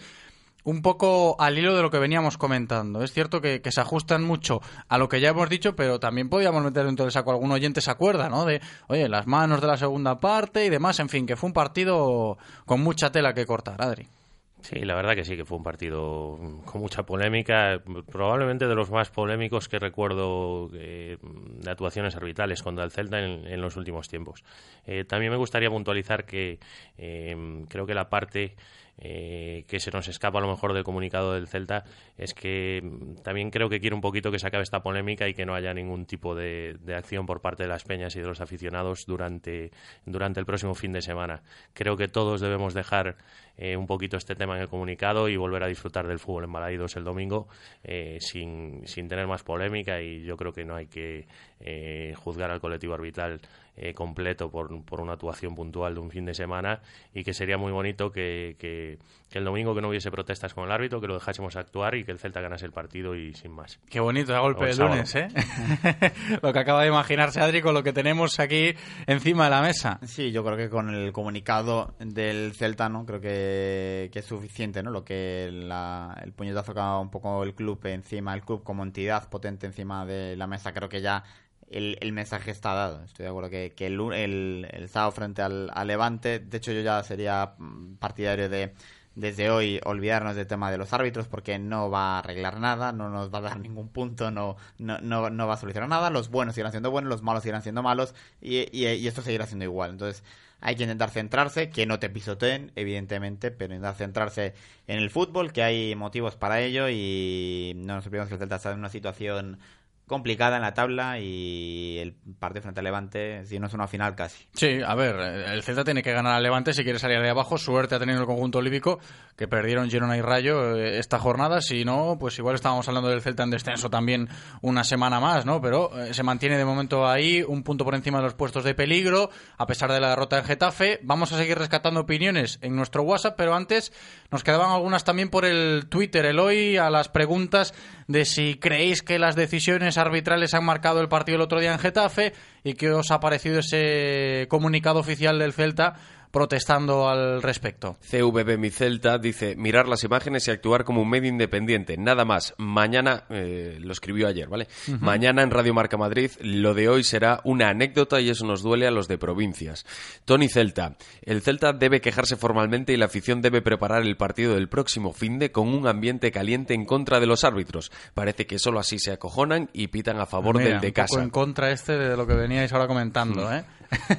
Bueno, la verdad que... Ah, no, sí, para opiniones- est- estas cosas pasan, obviamente, y, y bueno... Y, Y fíjate lo pasarán, que pasó en Zorrilla y lo que pasó en el colisión el otro día, ¿no? Que fue un- una protesta colectiva desde el graderío. No, y probablemente en la primera polémica que pueda haber el domingo, como, como se pite en contra del. Celta, eh, esto va a ser eh, ir a macheta por el árbitro. Bueno, ¿no? y que, que tampoco está mal, me refiero un poco... eh, El tema de la presión un poquito, La ¿no? presión, ¿no? Que hay un ambiente un poco caldeado, que, que, que el árbitro note un poquito que no está, no está arbitrando en, una, en un estadio desierto, un estadio neutral, un poco, pues, pues bueno, si aquí todos juegan sus bazas, ¿no? Porque el Celta no, no las va a jugar.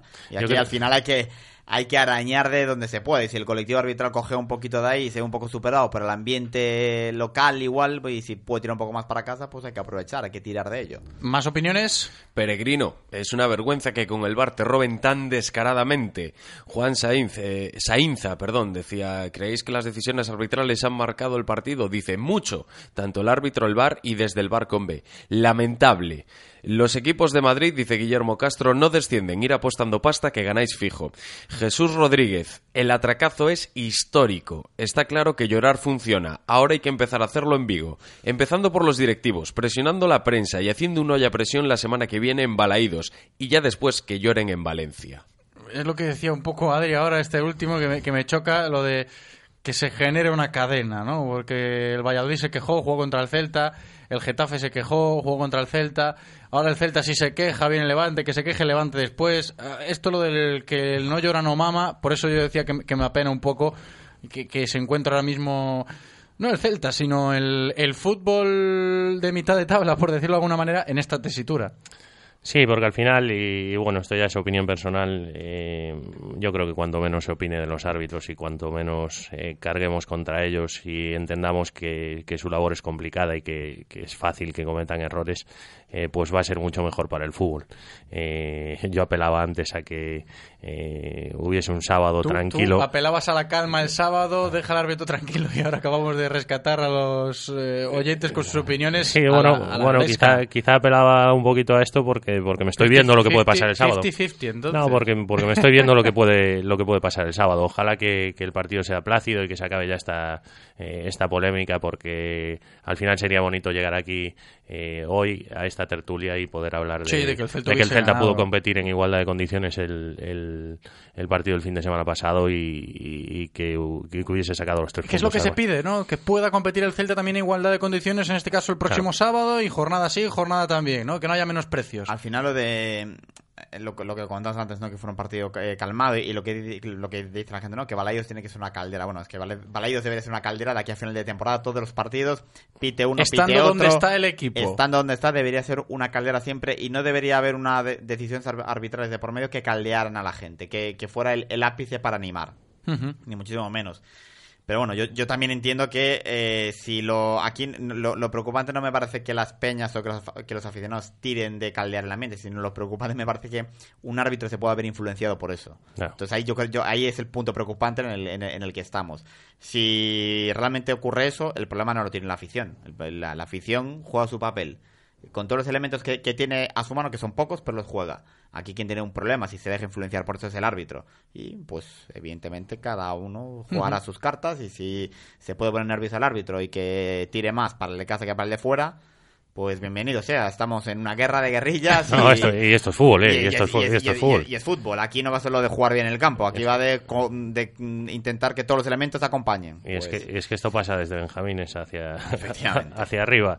Eh, mientras todo sea con un respeto y no haya eh, nadie que saque sí. los pies del tiesto, eh, bueno, no deja de ser fútbol. Más mensajes, más opiniones. A ver, en este caso nuestro WhatsApp, en el 680-101-642, mensajes de texto y también tenemos audios, ¿no, Eloy? Sí, tenemos de todo. Nos dice, buenos días, un oyente. Buenos de días. vergüenza.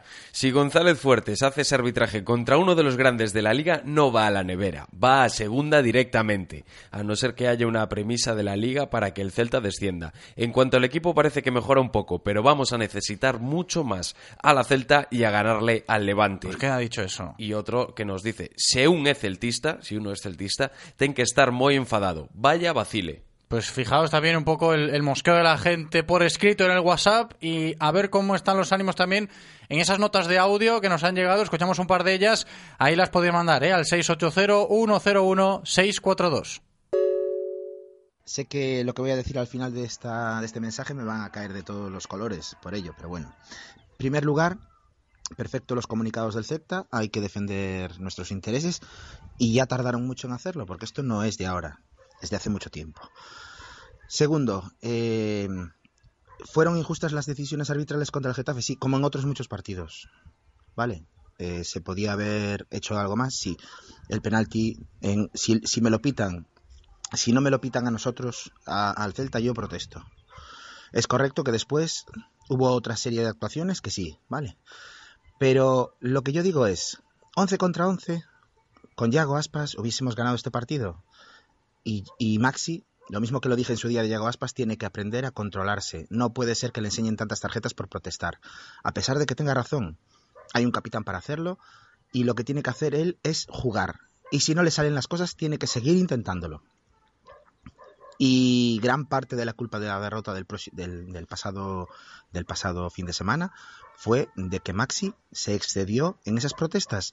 Ya sabemos que a otros no se las pitan, pero a nosotros sí, y lo sabemos. Así que eso es lo que quiero decir. Venga, un saludo, gracias. Hola, buenas.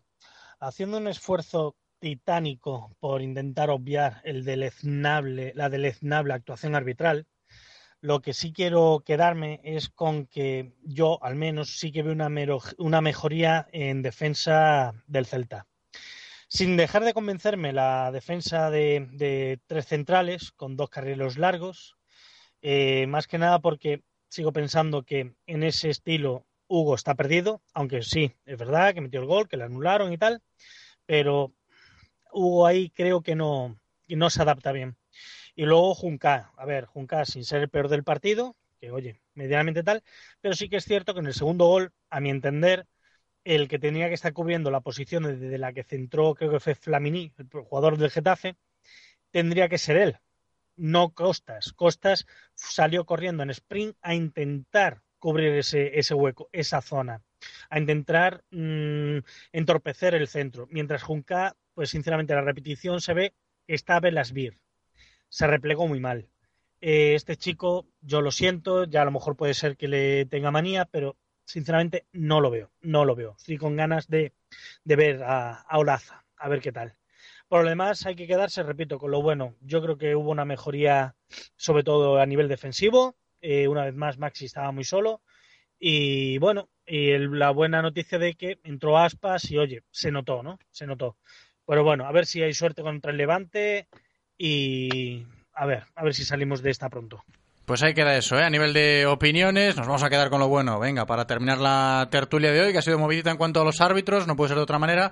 Después de lo vivido este pasado fin de semana en ese Getafe 3 Celta 1 y toca ganar de nuevo el partido el próximo sábado contra el Levante. Lo iremos comentando a medida que vaya avanzando la semana. Ha sido un placer, como siempre. Adrián Rubio, un abrazo grande, Adri. Gracias, un abrazo. Alejandro Reza, también un placer como siempre. Alex, abrazo. Un abrazo. Y a vosotros os digo que ahora sí abrimos las líneas explícitamente para regalar las tres entradas dobles que tenemos para ese Celta Levante del próximo sábado. Si quieres ir, solo tienes que ser uno de los tres primeros en llamar a partir de ya. 986 43 6838 986 43 6838 o 986 43 6693 986 43 6693 Después de la publi hablamos con los ganadores. Hasta aquí la información diaria del Celta de la mano de Codere Apuestas y Grupo Comar. Si quieres apostar a tu equipo favorito, di Codere Apuestas. Si quieres tener cientos de mercados a tu disposición, di Codere Apuestas. Si quieres apostar online o en un local con tus amigos, di Codere Apuestas. Si quieres cobrar tu dinero al instante, di Codere Apuestas. Juega en un grande, apuesta en Codere. Juega con responsabilidad. Venga a nuestro espacio de apuestas Codere en Bingo Royal del Grupo Comar en Avenida García Barbón 3436.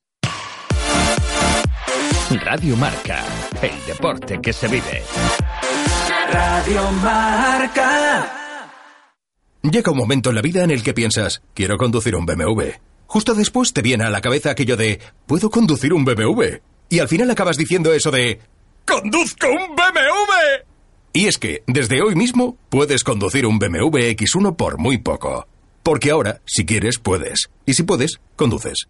Infórmate en celtamotor.bmv.es. Visítanos en Celtamotor, tu concesionario oficial BMW en Vigo, Caldas, Pontevedra y Lalín. Vamos con la última palabra. Empieza por P, lugar en el que puedes adquirir tu enganche de remolque. Te lo instalan gratis y además puedes personalizar tu vehículo con la máxima seguridad y el mayor confort para que tú solo te preocupes de conducir. Portavales.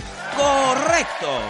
Ven y engánchate a Portavales. Estamos en Vigo, Ricardo Mella 121, frente a la depuradora de Coruso. Teléfono 986 42 47 13.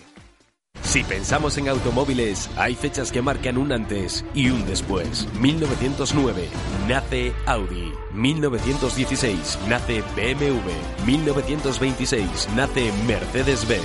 1982 nace Autorosas. Llegamos con la intención de ofrecerte la mejor experiencia automovilística con una amplia selección de marcas premium para que vivas y sientas la conducción. Autorosas, más de 35 años apoyando el deporte vigués. Autorosas, disfruta conduciendo.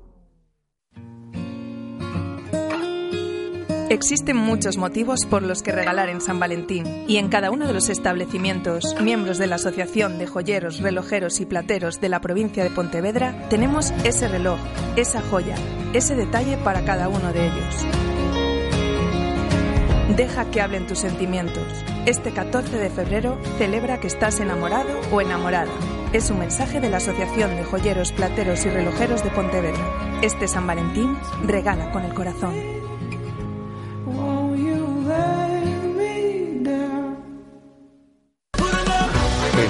Marca Vigo estrenamos nuevo WhatsApp para que tú también formes parte. Envía un mensaje de voz al número 680-101-642. Opina de lo que quieras y haz la radio con nosotros. Radio Marca, el deporte que se vive. Radio Marca.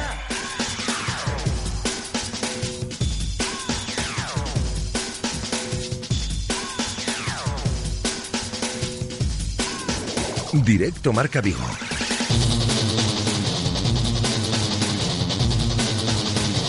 José Ribeiro.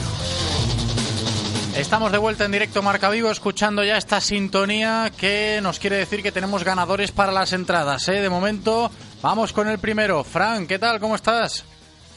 Bien, aquí escuchando Estupendo. la radio. Oye, muchas gracias por escucharnos. Entraditas que te llevas, ¿eh? Sí. Maravilloso. ¿Cómo ves al Celta y cómo es un poco el ambiente que se ha generado? Cuéntanos, a ver. Celta lo- no lo veo mal, lo veo bien. A ver, bien, esto después de perder un partido 3-1 puede sonar un poco raro, pero el equipo dio la cara y jugó bien, tuvo el partido más o menos controlado, pero pasó lo que pasó y claro, así es difícil. A ver y qué nada, pasa. el ambiente, pues, a ver, hay que hacer de balaídos una olla a presión para meterle presión al árbitro y a los demás, porque esto no puede ser. Pues nos quedamos con eso, ¿vale, Fran? Para el partido del próximo sábado, disfruta mucho de esas entradas y del encuentro, ¿eh? Del Celta Levante. Un abrazo grande, gracias por escucharnos de nuevo. Nada, gracias a vosotros. Pues Fran que se ha llevado entradas llamando ahí al 986-436838, 986-436838. También puedes conseguirlo tú si eres rápido con el teléfono, como también lo ha sido Vanessa. ¿Qué tal, Vanessa? ¿Cómo estás? Hola, buenas, muy contenta. Hombre, claro, no es para menos, entraditas que te llevas, ¿eh? Claro que sí. Pues muchas gracias por escucharnos. Le decía antes a Fran, ¿qué te ha parecido el Celta este pasado fin de semana y qué te va a parecer lo que suceda en ese partido que vas a ver el sábado? A ver, yo veo al equipo que por fin se ve que quiere plantar cara. ¿Qué pasa? Que con actuaciones como las de este fin de semana con el árbitro, pues nos van poniendo ahí la zancadilla, pero bueno, para eso estamos, para seguir apoyando al equipo. Pues ahí vamos, ¿eh? a seguir apoyando al equipo el próximo sábado en ese Celta Levante. Entradas que te llevas. Muchas gracias, Vanessa, por escucharnos. Gracias Abrazo. a vosotros. Gracias. Y las últimas entradas que regalamos en el día de hoy son para Marcos. ¿Qué tal, Marcos? ¿Cómo estás? Hola, buenas, ¿qué tal? Muy buenas, bienvenido. Ahí están tus entraditas, ¿eh? Muchas gracias. Al filo, al filo, ahí, las últimas en el día de hoy. Oye, ¿qué te parece todo lo que se está viviendo en Casa Celta de cara al próximo partido? Bueno, después del calamitoso arbitraje de, del sábado, pues habrá que hacer borrón y cuenta nueva y, y ganar sí o sí al, al Levante. Y, sí, eh, ser una de presión, no con el árbitro, pero sí, sí ser una de presión ahí en, en, en el Abanca Balaidos el Claro, sábado. apoyando todos al Celta y, y que se olvide un poco toda la, la polémica porque al fin y al cabo lo que necesita el equipo es ganar. Esperemos que así sea y que disfrutes mucho de ese partido, de ese Celta Levante el sábado. Marcos, abrazo grande y gracias. Un abrazo.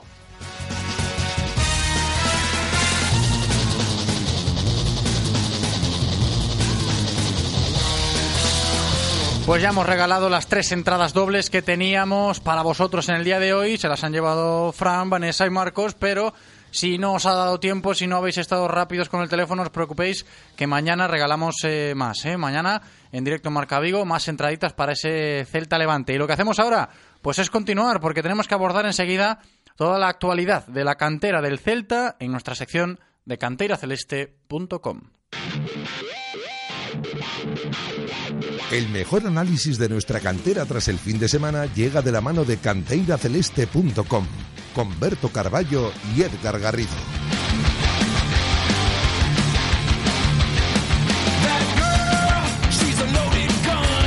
Pues hablamos ya en clave cantera, hablamos de lo que sucede en las categorías inferiores del Real Cruz Celta tras un nuevo fin de semana con Berto Carballo. ¿Qué tal, Berto? ¿Cómo estás? Hola, muy buenos días. Bienvenido hoy con Edgar Garrido al otro lado del teléfono. ¿Qué tal, Edgar? Hola, buenos días, José. Aquí, bienvenidos, chicos, los dos ya para empezar hablando del Celta B y de árbitros también, ¿eh? porque por ahí fueron los tiros.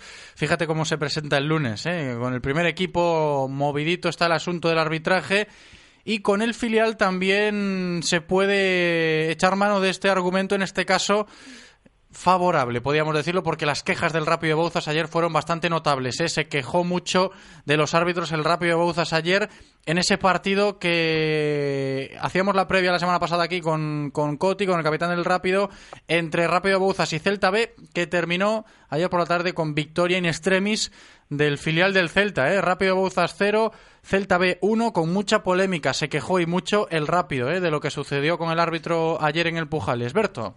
Sí, un, partido que, que, para el Celta B en este caso era el segundo derby vigués consecutivo después de enfrentarse al Corucho con, con, empate la semana anterior y un partido en el que eh, quizás lo más importante y lo más llamativo es, es, el juego y el enfrentamiento entre dos equipos de la misma ciudad, que al final es, es lo más importante.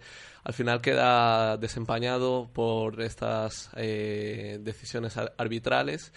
Y, bueno, en este caso las, las protestas del, del Rápido eh, son, son duras. Eh, yo creo que el, el arbitraje, eh, si nos ponemos desde, de manera objetiva, sí que fue mejorable y, y, en este caso yo creo que desde el estamento arbitral tienen que fijarse en, en estos, uh -huh. en estas decisiones y tal como nosotros como celtistas nos quejamos de de la, de la actuación del árbitro en el Getafe Celta, también como aficionados al fútbol tenemos que entender las protestas de los eh, jugadores y, de la directiva del Rápido. Es que fíjate que pasa en Primera División, llevábamos pues eso, 45 minutos aquí en el estudio hablando antes de, del árbitro del Getafe Celta y, también pasa en Segunda B porque se ha hablado y mucho de árbitros ayer por la tarde domingo al término de ese Rápido Bouzas 0 Celta B 1 Edgar, es cierto, al primer equipo del Celta le perjudicaron los árbitros y ayer, pues sí que al filial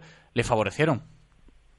Sí, yo creo que sí. En ese minuto 54 que el rápido de Bosa se quedaba con, con uno menos, para mí es una decisión equivocada del árbitro en este caso, porque además se ve en el propio resumen que no está viendo la jugada, él solamente ve que hay un jugador del Celta B en el suelo y en, el, y en ese momento saca la tarjeta roja. Entonces, si no ve la jugada, no de, para mí no debería obviamente amonestar en, con, con una sanción tan grave que, que además eh, perjudica gravemente al Rápido de Bosa uh -huh. en este caso. Calentitos están en el Rápido. Seguramente esta semana podremos abordar la situación de primera mano con algún miembro de la directiva, sino con el presidente Manuel Seane, que, que en palabras suyas bastante duras eh, pues, eh, se quejó y mucho de esa decisión arbitral, de esas decisiones arbitrales ayer en el derby vigués calentito, que a fin de cuentas pues se salda con esa victoria sobre la bocina del Celta B, Berto, además con debut goleador y, y todo lo que significa para el equipo que dirige Rubén Alves, ¿eh? los tres puntos en el Pujales ayer. Sí, porque al final era un partido ante un rival directo que se salda con esta victoria que aupa a los celestes hasta la duodécima posición con 30 puntos en su haber. Una situación algo más eh, tranquila de lo que eh, las últimas semanas eh, estaba sufriendo el Celta B y que confirma esa mejoría eh, con, que apuntábamos la semana pasada, eh, tanto de juego como de resultados.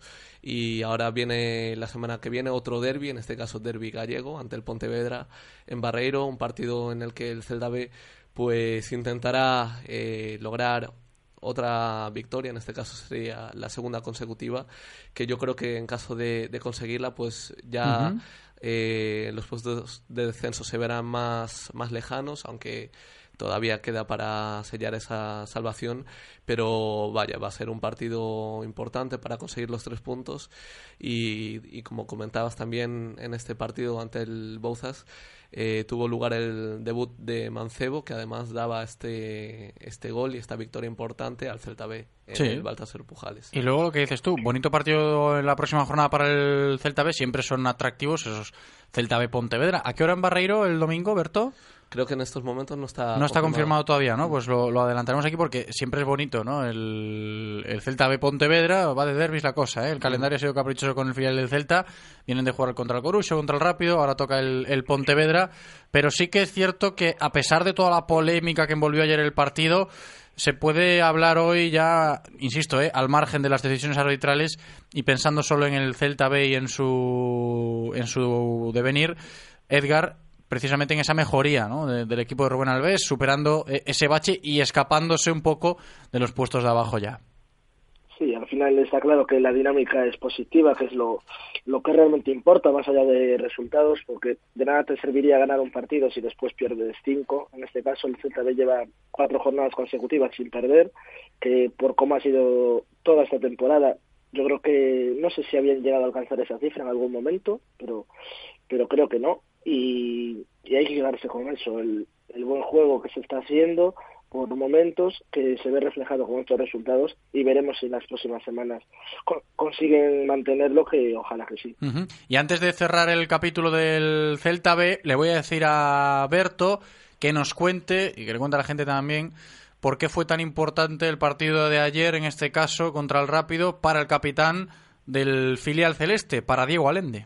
Sí, era un partido muy especial para él porque después de este partido ante el Rápido Buzas en el Balsasar Pujales, pues Diego Alende alcanza los 100 partidos eh, con, la, con la camiseta del Celta B, una cifra muy importante, ya que según datos de Afoute Zarral Club Celta, es el, el primer el futbolista que más victorias ha conseguido en sus 100, par- eh, 100 primeros partidos con la camiseta del Celta B. Y otro dato curioso, que solamente 14 futbolistas han, han alcanzado los 100 partidos con la camiseta del Celta B, aún estará lejos de, de Kevin, que, yo creo que va, va a estar muchos años ostentando esa cifra, pero en este caso Diego Alende, que, que suma 51 victorias, 24 empates y 25 derrotas en, en un partido en el bueno una, una etapa la de Diego Alende que comenzaba ya en su último año como juvenil lo disputó íntegro con el Celta B y después ya, ya formó parte del, del Celta B a todos los efectos. Pues por muchos más partidos, ¿eh? De Diego Alende con la camiseta del Celta, ya sea en el filial o en el primer equipo, sin duda baluarte de la cantera. Y hablamos ahora sí ya del equipo juvenil, División de Honor. ¿Qué pasa con ese juvenil A después del fin de Edgar? Pues de nuevo, por, por variar un poco, Por variar, otra ¿no? nueva sí, otra nueva victoria del Juvenil A, pero en este caso una victoria muy importante porque era ante el TSK Roces, un equipo que había ganado 0-1 a Madroa en la primera vuelta, uno de los pocos pinchazos que tuvo este Juvenil A, y que en este caso venció fuera de casa por 2 a 4 con goles de doblete de Lautaro de León, Miguel Fernández e Iker Losada para el juvenil. Ahí está, decía Edgar, para variar una victoria más de este juvenil del Celta, Berto. Sí, además con esta victoria el Celta eh, saca un poco más de ventaja con respecto a sus inmediatos perseguidores, porque hasta esta jornada el Sporting se situaba a cuatro puntos de los celestes, un Sporting que pinchó esta jornada, que empató y, lo adelanta el Racing de Santander, que está a cinco puntos de los celestes. Así que una, una gran noticia para, para el Celta que la próxima semana recibe al Deportivo La Coruña, un partido muy, muy atractivo, desde luego, y que no fue no será el, un- el único derby ante el conjunto blanquiazul, porque ahora lo comentamos, hubo ya dos derbis eh, ante el Ujú. Deportivo este fin de semana. Sí, porque por ahí tenemos que seguir, por ese doble derby de la cantera celeste ante el Depor, en este caso el juvenil B y del cadete A, Berto. Sí, en este caso, bueno, hace dos tres semanas ya, ya hubo un derby ante el Deportivo de La Coruña en Infantil Liga Gallega. En este caso, eh, la victoria fue eh, blanquiazul y en este fin de semana tanto el Juvenil B como el Cadete A se enfrentaron a sus homólogos del Deportivo de La Coruña y es curioso porque ambos lograron un resultado idéntico, 2-1 en Amadroa. En el caso del Juvenil B venció gracias a las dianas de Nico Rodríguez y de Fran López. Y en el caso del Cadete A, el Celta venció con goles de David Vilán y Arnau Farnos. Estupendo, ¿eh? Y tenemos que despedirnos, eh, no sin antes pues comentar qué nos recomendáis para leer en la web, ¿eh? en canteraceleste.com esta semana. Edgar, creo que pues deberíamos conocer cómo les fue a los canteranos César y Robert en el torneo Pinatar Sub-15. Sí, hablábamos el lunes pasado que comenzaban esa semana el, este torneo que comentas y en este caso pues eh, España se proclamó campeona del torneo Pinatar Arena en el que tanto César Fernández como Robert Carril estuvieron convocados. Eh, España empató 1-1 el primer partido ante Irlanda, República de Irlanda con victoria en los penaltis, venció por 3 a 1 a Hungría y por 0 a 1 a Países Bajos. Y en el caso de César, disputó dos partidos completos, eh, los que enfrentaron a España ante República de Irlanda y Holanda. Y Robert Carril fue titular en el primer partido, sin embargo también tuvo minutos en los otros dos. Pues con esto nos quedamos, ¿eh? para cerrar y despedir la sección de hoy. Chicos, ha sido un placer como siempre, al pie del cañón, con toda la actualidad de la cantera del Real Cruz Celta tras cada fin de semana en canteraceleste.com. Berto Carballo, muchísimas gracias, Berto. Hasta la semana que viene. Hasta la semana que viene, chicos. Edgar Garrido, muchísimas gracias, Edgar. Hasta la semana. A vosotros, hasta la semana. Consejos publicitarios y a la vuelta continuamos. Radio Marca, el deporte que se vive. Radio Marca. ¿Tienes dolor en tu deporte o en tu día a día? El dolor es la información de que algo no funciona bien. En Saúde Sport, nuestros fisioterapeutas y readaptadores te harán una valoración clínica para identificar el problema y establecer tu programa personal con el que lograr tus objetivos de la forma más eficiente. Ven a conocer nuestros servicios y nuestras instalaciones en Saúde Sport, en Vigo, calle Uruguay 6 y en Cangas, avenida de Lugo 49. El 15 de febrero siente el cambio. Akimos se convierte en el nuevo Leroy Merlin Compact y lo celebramos con un 15% de descuento en todos nuestros productos solo el viernes 15 de febrero. Ven, te esperamos en un nuevo concepto de tienda en Estrada Porriño Redondela 15. Leroy Merlin, da vida a tus ideas. Foz, de 50 horas, inmobiliaria Milagros. Entón, quería con catro dormitorios, dous baños, cociña en illa, piscina infinita e por uns... Sí, uns 20.000 euros. Moi ben. E a piscina mellor climatizada, non si? Pros que saben facer encaixe e representa Encaixe Profesional Office 365, axuda R, 200 megas e móvil R con 10 gigas por 40,50 euros o mes en IBE durante 12 meses. Consulta condicións no 1446 ou en r.gal. En Caixa R. Los mejores planes para disfrutar del fin de semana en Vigo te los contamos cada jueves a partir de las 2 de la tarde en nuestra sección Saborea el fin de semana con Mau. Los conciertos, los monólogos y los eventos culturales más importantes de nuestra ciudad los conoceréis gracias a Mau, aquí en directo Marca Vigo. Radio Marca, el deporte que se vive. Radio Marca.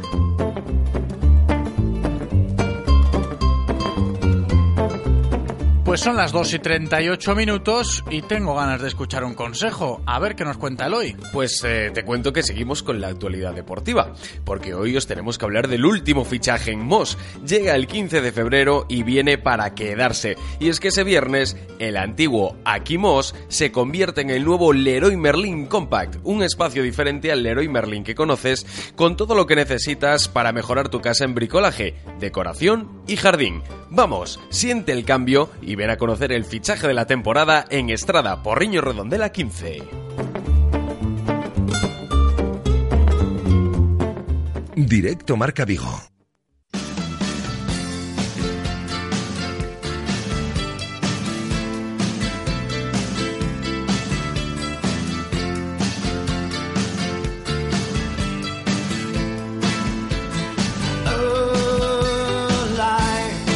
Qué bien nos aconseja el hoy, ¿eh? qué, qué buenos consejos nos da. Hablamos ahora de balonmano femenino, ahora sí, retomando la actualidad deportiva, porque nos hemos quedado sin Copa de la Reina, ¿eh? y es que este fin de se disputaron ya los partidos de vuelta de la ronda decisiva para la posterior fase final, y como digo, este año no tendremos a ninguno de nuestros equipos en la fase final de la Copa de la Reina de balonmano, porque ni Mecali Atlético Guardés ni Godoy Macera Porriño fueron capaces de remontar las respectivas derrotas sufridas en la ida. Estamos ya con el entrenador del Mecali Atlético Guardés, José Ignacio Prades. ¿Qué tal? ¿Cómo estás? Hola, ¿qué tal? Bueno, pues ahí lo, lo vamos llevando, lo vamos rumiando como, como podemos y, y bueno, pues lo hecho pecho, como se suele decir, y, y para nosotros es un, es un palo, la verdad. Para mí, a nivel particular, pues, pues bueno, pues puede, puede suponer un fracaso, pero, pero bueno, el deporte a veces eh, no todo son matemáticas y, hay que reconocer que, bueno, que hicimos un mal partido, que en la ida sobre todo, que se supo jugar muy bien sus bazas también en la vuelta y se aprovechó de un resultado muy muy grande ¿no? en el partido de, ida y, ya está, y hay que intentar pues, bueno, aprovechar, sacar lo, lo, positivo que, que, se puede sacar de una derrota o de una eliminación de, de la Copa y centrar todos nuestros esfuerzos ahora en, la competición de liga.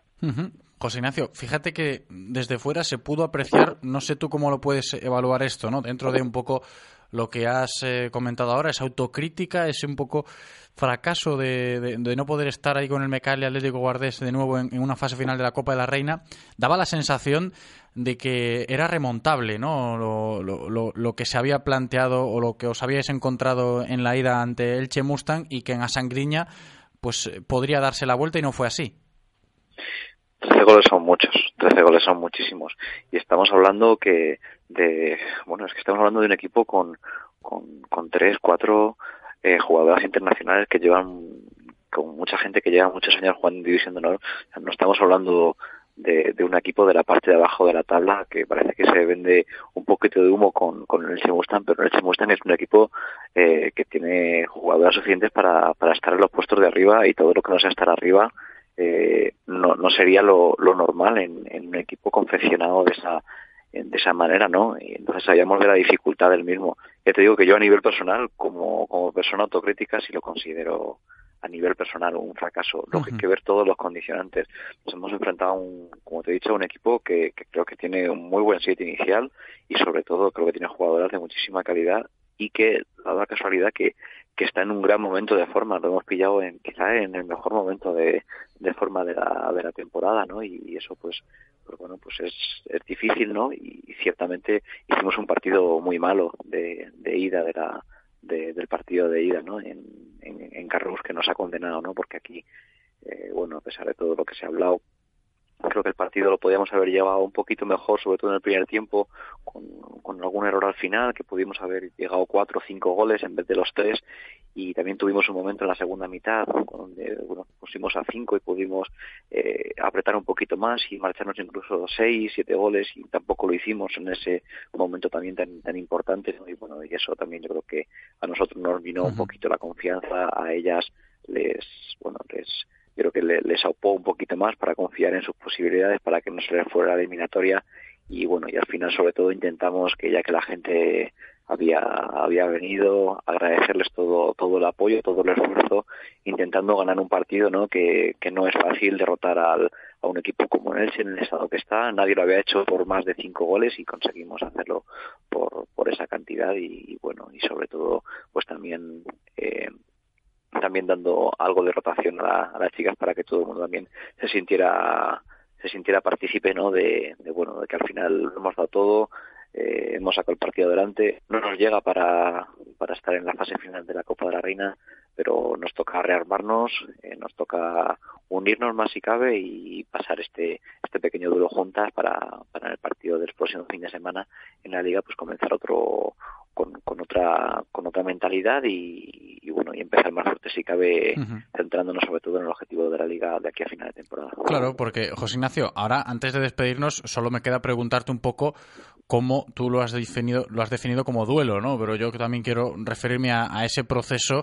Entiendo que difícil para revertir el ánimo de, de, un vestuario que ve como uno de sus, de sus, objetivos, como lo era la Copa de la Reina, ya no es posible, ¿no? Solo la Liga y, y en este caso, ¿cómo, ¿cómo, se afronta esto, ¿no? El, el, el, hecho de hemos fallado en este que era uno de nuestros objetivos. Bueno, pues sobre todo tú lo has dicho, ¿no? Sí, un hecho de luto, podemos llamarlo como de, de, mil maneras, ¿no? Pero sí que es verdad que la gente, sobre todo cuando acabó el partido, a pesar de, de haberlo sacado adelante, ¿no? Y de, bueno, quizá desmerecemos un poquito la victoria de, de cinco goles, ¿no? Eh, pero ya te digo que no, hoy en día no es fácil sacarle eh, sacar un partido sobre todo a este a este rival no y bueno que voy a quedarse con, con ese aspecto que pudimos hacerlo mucho mejor pero es que necesitamos hacer un partido sobresaliente en el que cometiéramos muy poquitos errores y en el que le hiciéramos al otro equipo cometer muchísimos. Y no ninguna de las dos cosas. Hicimos creo que un buen partido en líneas generales, pero no nos bastó. Queríamos un partido excelente o excelso y eso era muy, muy, muy, muy difícil, ¿no?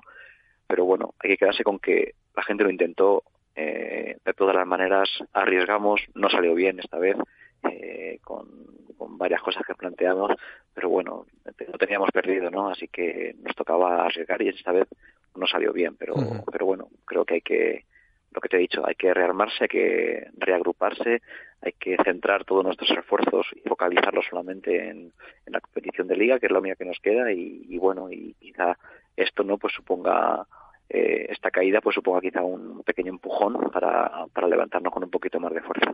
Esperemos que así sea, ¿no? Todos los esfuerzos ahí centrados en la Liga, Guerreras Iberdrola, el Mecalia Atlético Guardés que ha caído en Copa de la Reina. José Ignacio Prades, muchísimas gracias por atendernos y mucho ánimo ¿eh? a todas las chicas también. Un abrazo. Muchísimas gracias a todos, como siempre, un saludo.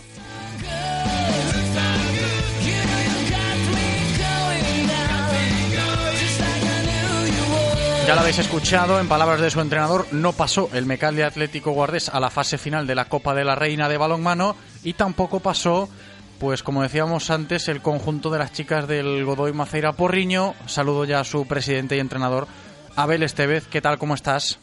Hola, buenas, bien. Bienvenido, Abel. Bien dentro de, de lo que cabe, ¿no? No sé dónde estaban esas expectativas del Godoy Maceira Porriño en esta competición copera.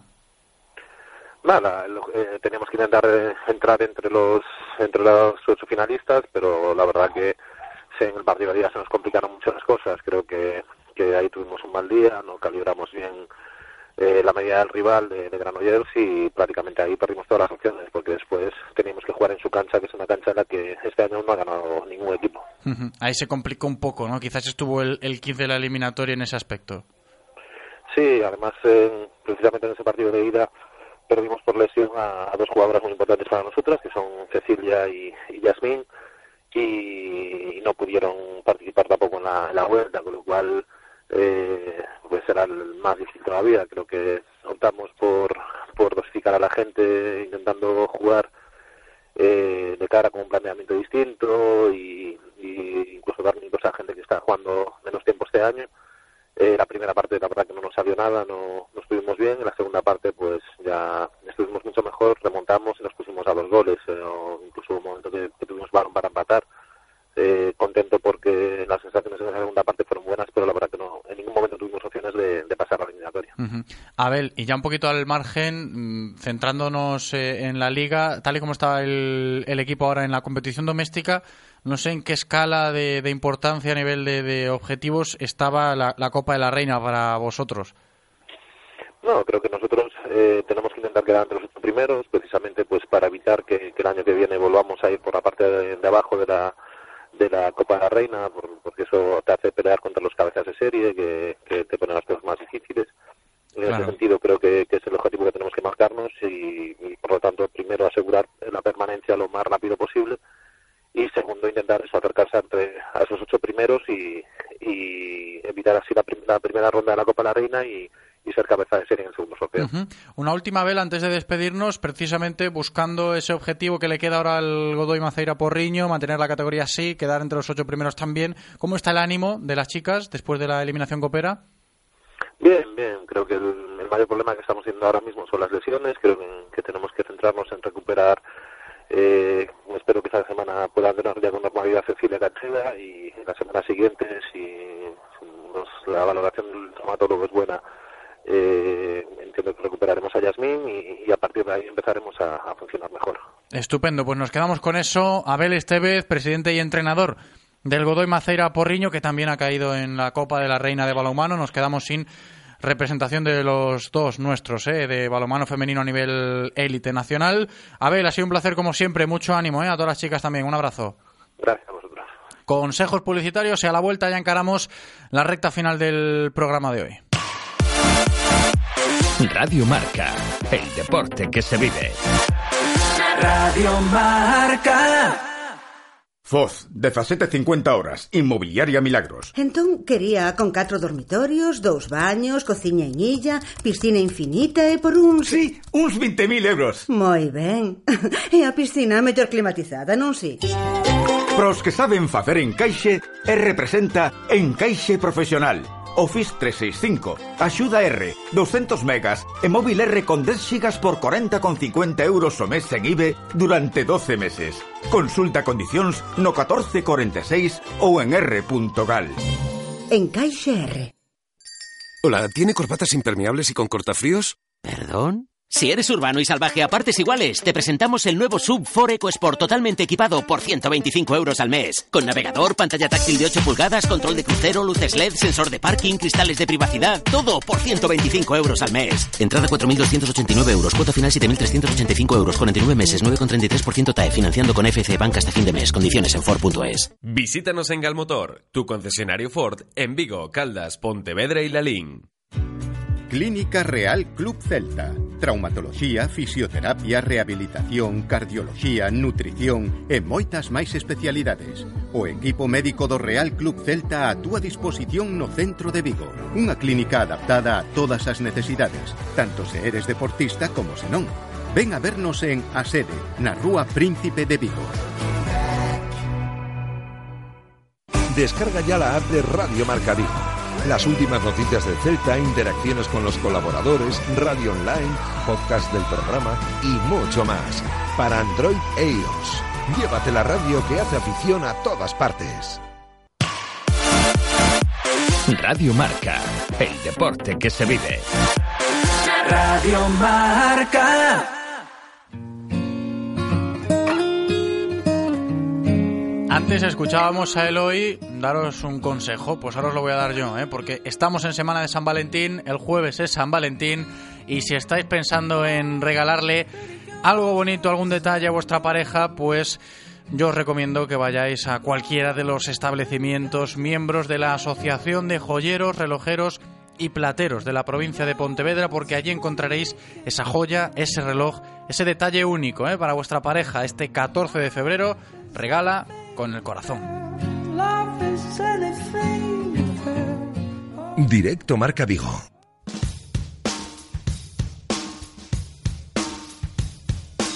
Y ahora sí, ya retomamos eh, la temática deportiva para ponerle la guinda al programa de hoy con voleibol. Y lo hacemos primero con los chicos y luego con las chicas. ¿eh? Hablamos del Club Vigo Voleibol, perdió este fin de semana y se queda en la zona tranquila de la tabla en Superliga Masculina 2 ¿Cómo van las cosas por allí? Pues nos lo cuenta su presidente Guillermo Touza. ¿Qué tal? ¿Cómo estás? Hola, buenas tardes. Muy buenas tardes, Guillermo. Bienvenido. Yo he dicho zona tranquila. No sé si está dentro de los parámetros. Sí, tranquila, tranquila, muy tranquila. Demasiado tranquila, yo creo. Demasiado, ¿no?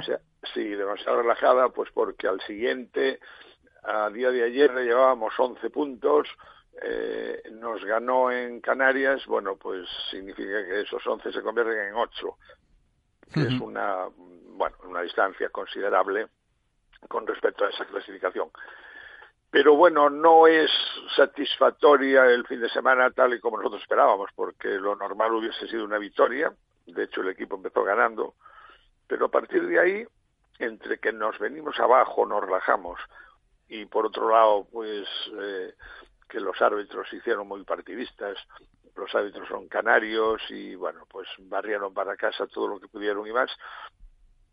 Y si a eso le sumamos que no iban totalmente recuperados algunos jugadores que habían estado tocados, pues bueno, la verdad es que eh, se gana el primer set yo creo que la gente en su cabeza piensa en ya, ya cumplimos y a partir de ahí, pues bueno, pues nos cae todo encima que sobre todo en el segundo set, que fue el que nos ganaron con más diferencia, pues en fin, no es como para estar contentos y satisfechos, pero bueno, yo creo que tenemos un mes aún antes de que termine la competición, un mes y algo, para ir recuperando sensaciones, recuperando a los jugadores. Este fin de semana que viene descansamos eh, toda la competición para un fin de semana y entonces, bueno, pues yo me imagino que este fin de semana servirá para recuperar lesionados y por otro lado recuperar sensaciones. Claro, un poco buscando acercarse, eh, ya para despedirnos, Guillermo, a esas eh, ambiciones, esas sensaciones de, estar arriba, ¿no? Que, que estaban depositadas al inicio del curso. Sí, yo decía al principio de temporada que podíamos estar entre los cuatro o cinco primeros. Ahora realmente pues tendremos que aspirar al sexto puesto como mucho, porque ya los demás son inalcanzables. Pero bueno, eh, las circunstancias nos llevaron ahí, independientemente del rendimiento de los jugadores. Bueno, pues las lesiones no no nos dieron posibilidad de poder cumplir y poder tener a toda la plantilla al completo y en, muy buenas condiciones y eso pues lógicamente y con la gente tan joven pues hace que, realmente no consigamos ese objetivo. Pero bueno seguiremos trabajando para que si no es este año sea el año que viene. Claro que sí ¿eh? aquí lo podemos contar como siempre ¿eh? al pie del cañón con el Club Vigo Voleibol presidente Guillermo Touza muchísimas gracias. Un abrazo. Gracias a vosotros. Un saludo. Dios will I know that I've been y de los chicos del Vigo a las chicas del Juvenil Taste. Seguimos con voleibol porque también hay que hablar hoy de cómo van las cosas por el Juvenil Taste tras el inicio de liga complicado en Superliga Femenina 2 y después de todo el lío con el transfer de Melissa Kerman, con esos problemas de pagos con el Celta que ya han solventado. Aquí comentamos en su momento con la presidenta Ruth Calvo y centrados ya en lo estrictamente deportivo. Hablamos hoy con la capitana del Juvenil Taste, la italiana Federica Farabegoli. Fede, ¿qué tal? ¿Cómo estás? Hola, buenas tardes. Muy bien. Un saludo a todos. Muy bien, gracias eh, por estar con nosotros, Fede. Un saludo para ti también. Y quería comentarte un poco cómo están yendo las cosas en una, no sé cómo lo ves tú, temporada delicada para vosotras en el Juvenil Tays. Sí, al principio fue una temporada, bueno, mm, delicada eso, porque, claro, eh, la plantilla ahora nueva, bastante heterogénea en términos de edad, en términos de nacionalidad y tal. Y nos costó un poquito arrancar, eso es verdad. Y, mm, pero nada, ahora bueno, con, ah, tuvimos la primera victoria de la liga este fin de semana y una victoria esperada, digamos, porque ya nos sentimos, nos sentimos listas para para competir y nos sentimos un equipo, la verdad. Claro. Fede, victoria que sirve la de este pasado fin de semana para, entiendo, afianzarse mucho más en ese objetivo de la permanencia. Sí, de la permanencia, claro. Ahora habrá otros partidos claves, digamos, mm, los próximos dos fines de semana, dos, tres fines de semana, y que nos permitirán ver si efectivamente podremos alcanzar ese objetivo. Eh, al principio parecía imposible, pero la verdad que mm, el equipo contestó muy bien a la dificultad, porque a pasar de, de las mm, del perder partidos tras partidos tras partidos, el equipo se hizo siempre más unido y, se vio se vio este fin de semana y a ver cómo responde, responde también contra um, uh, contra Valladolid un rival directo del próximo de la, del próximo no fin de semana pero en dos fines de semana jugaremos contra Valladolid y luego contra Soria y después veremos si con esas dos victorias y podemos pensar en la permanencia. Esperemos que sí. Me quiero quedar con eso, Fede, antes de despedirnos, ¿no? De que este Juvenil Tays contesta muy bien a las dificultades, tanto deportivas como extradeportivas, ¿no? Este año. Claro, claro, eso, eso, es lo positivo de todo, mm, la verdad. Y estamos ahora recogiendo los frutos de que hemos sembrado, que eran, bueno, eran buenos frutos y, y nada, pues eso, contentas de cómo, cómo respondimos a las dificultades, eso es lo importante. Perfecto, ¿eh? Federica Farabegoli, capitana del Juvenil Teis, muchísimas gracias por atendernos hoy y a, seguir en esa línea, a ver si se consigue esa permanencia y que lo contemos aquí. Un abrazo, Fede. Claro, a vosotros, hasta luego.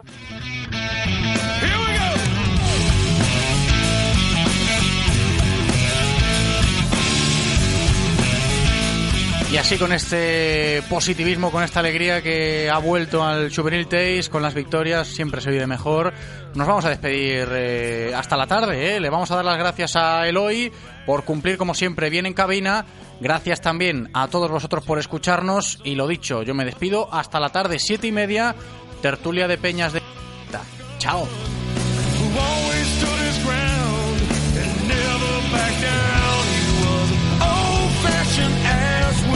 son of a bitch. If you're looking for trouble, brother, you just struck it rich. Hair trigger temper, no safe.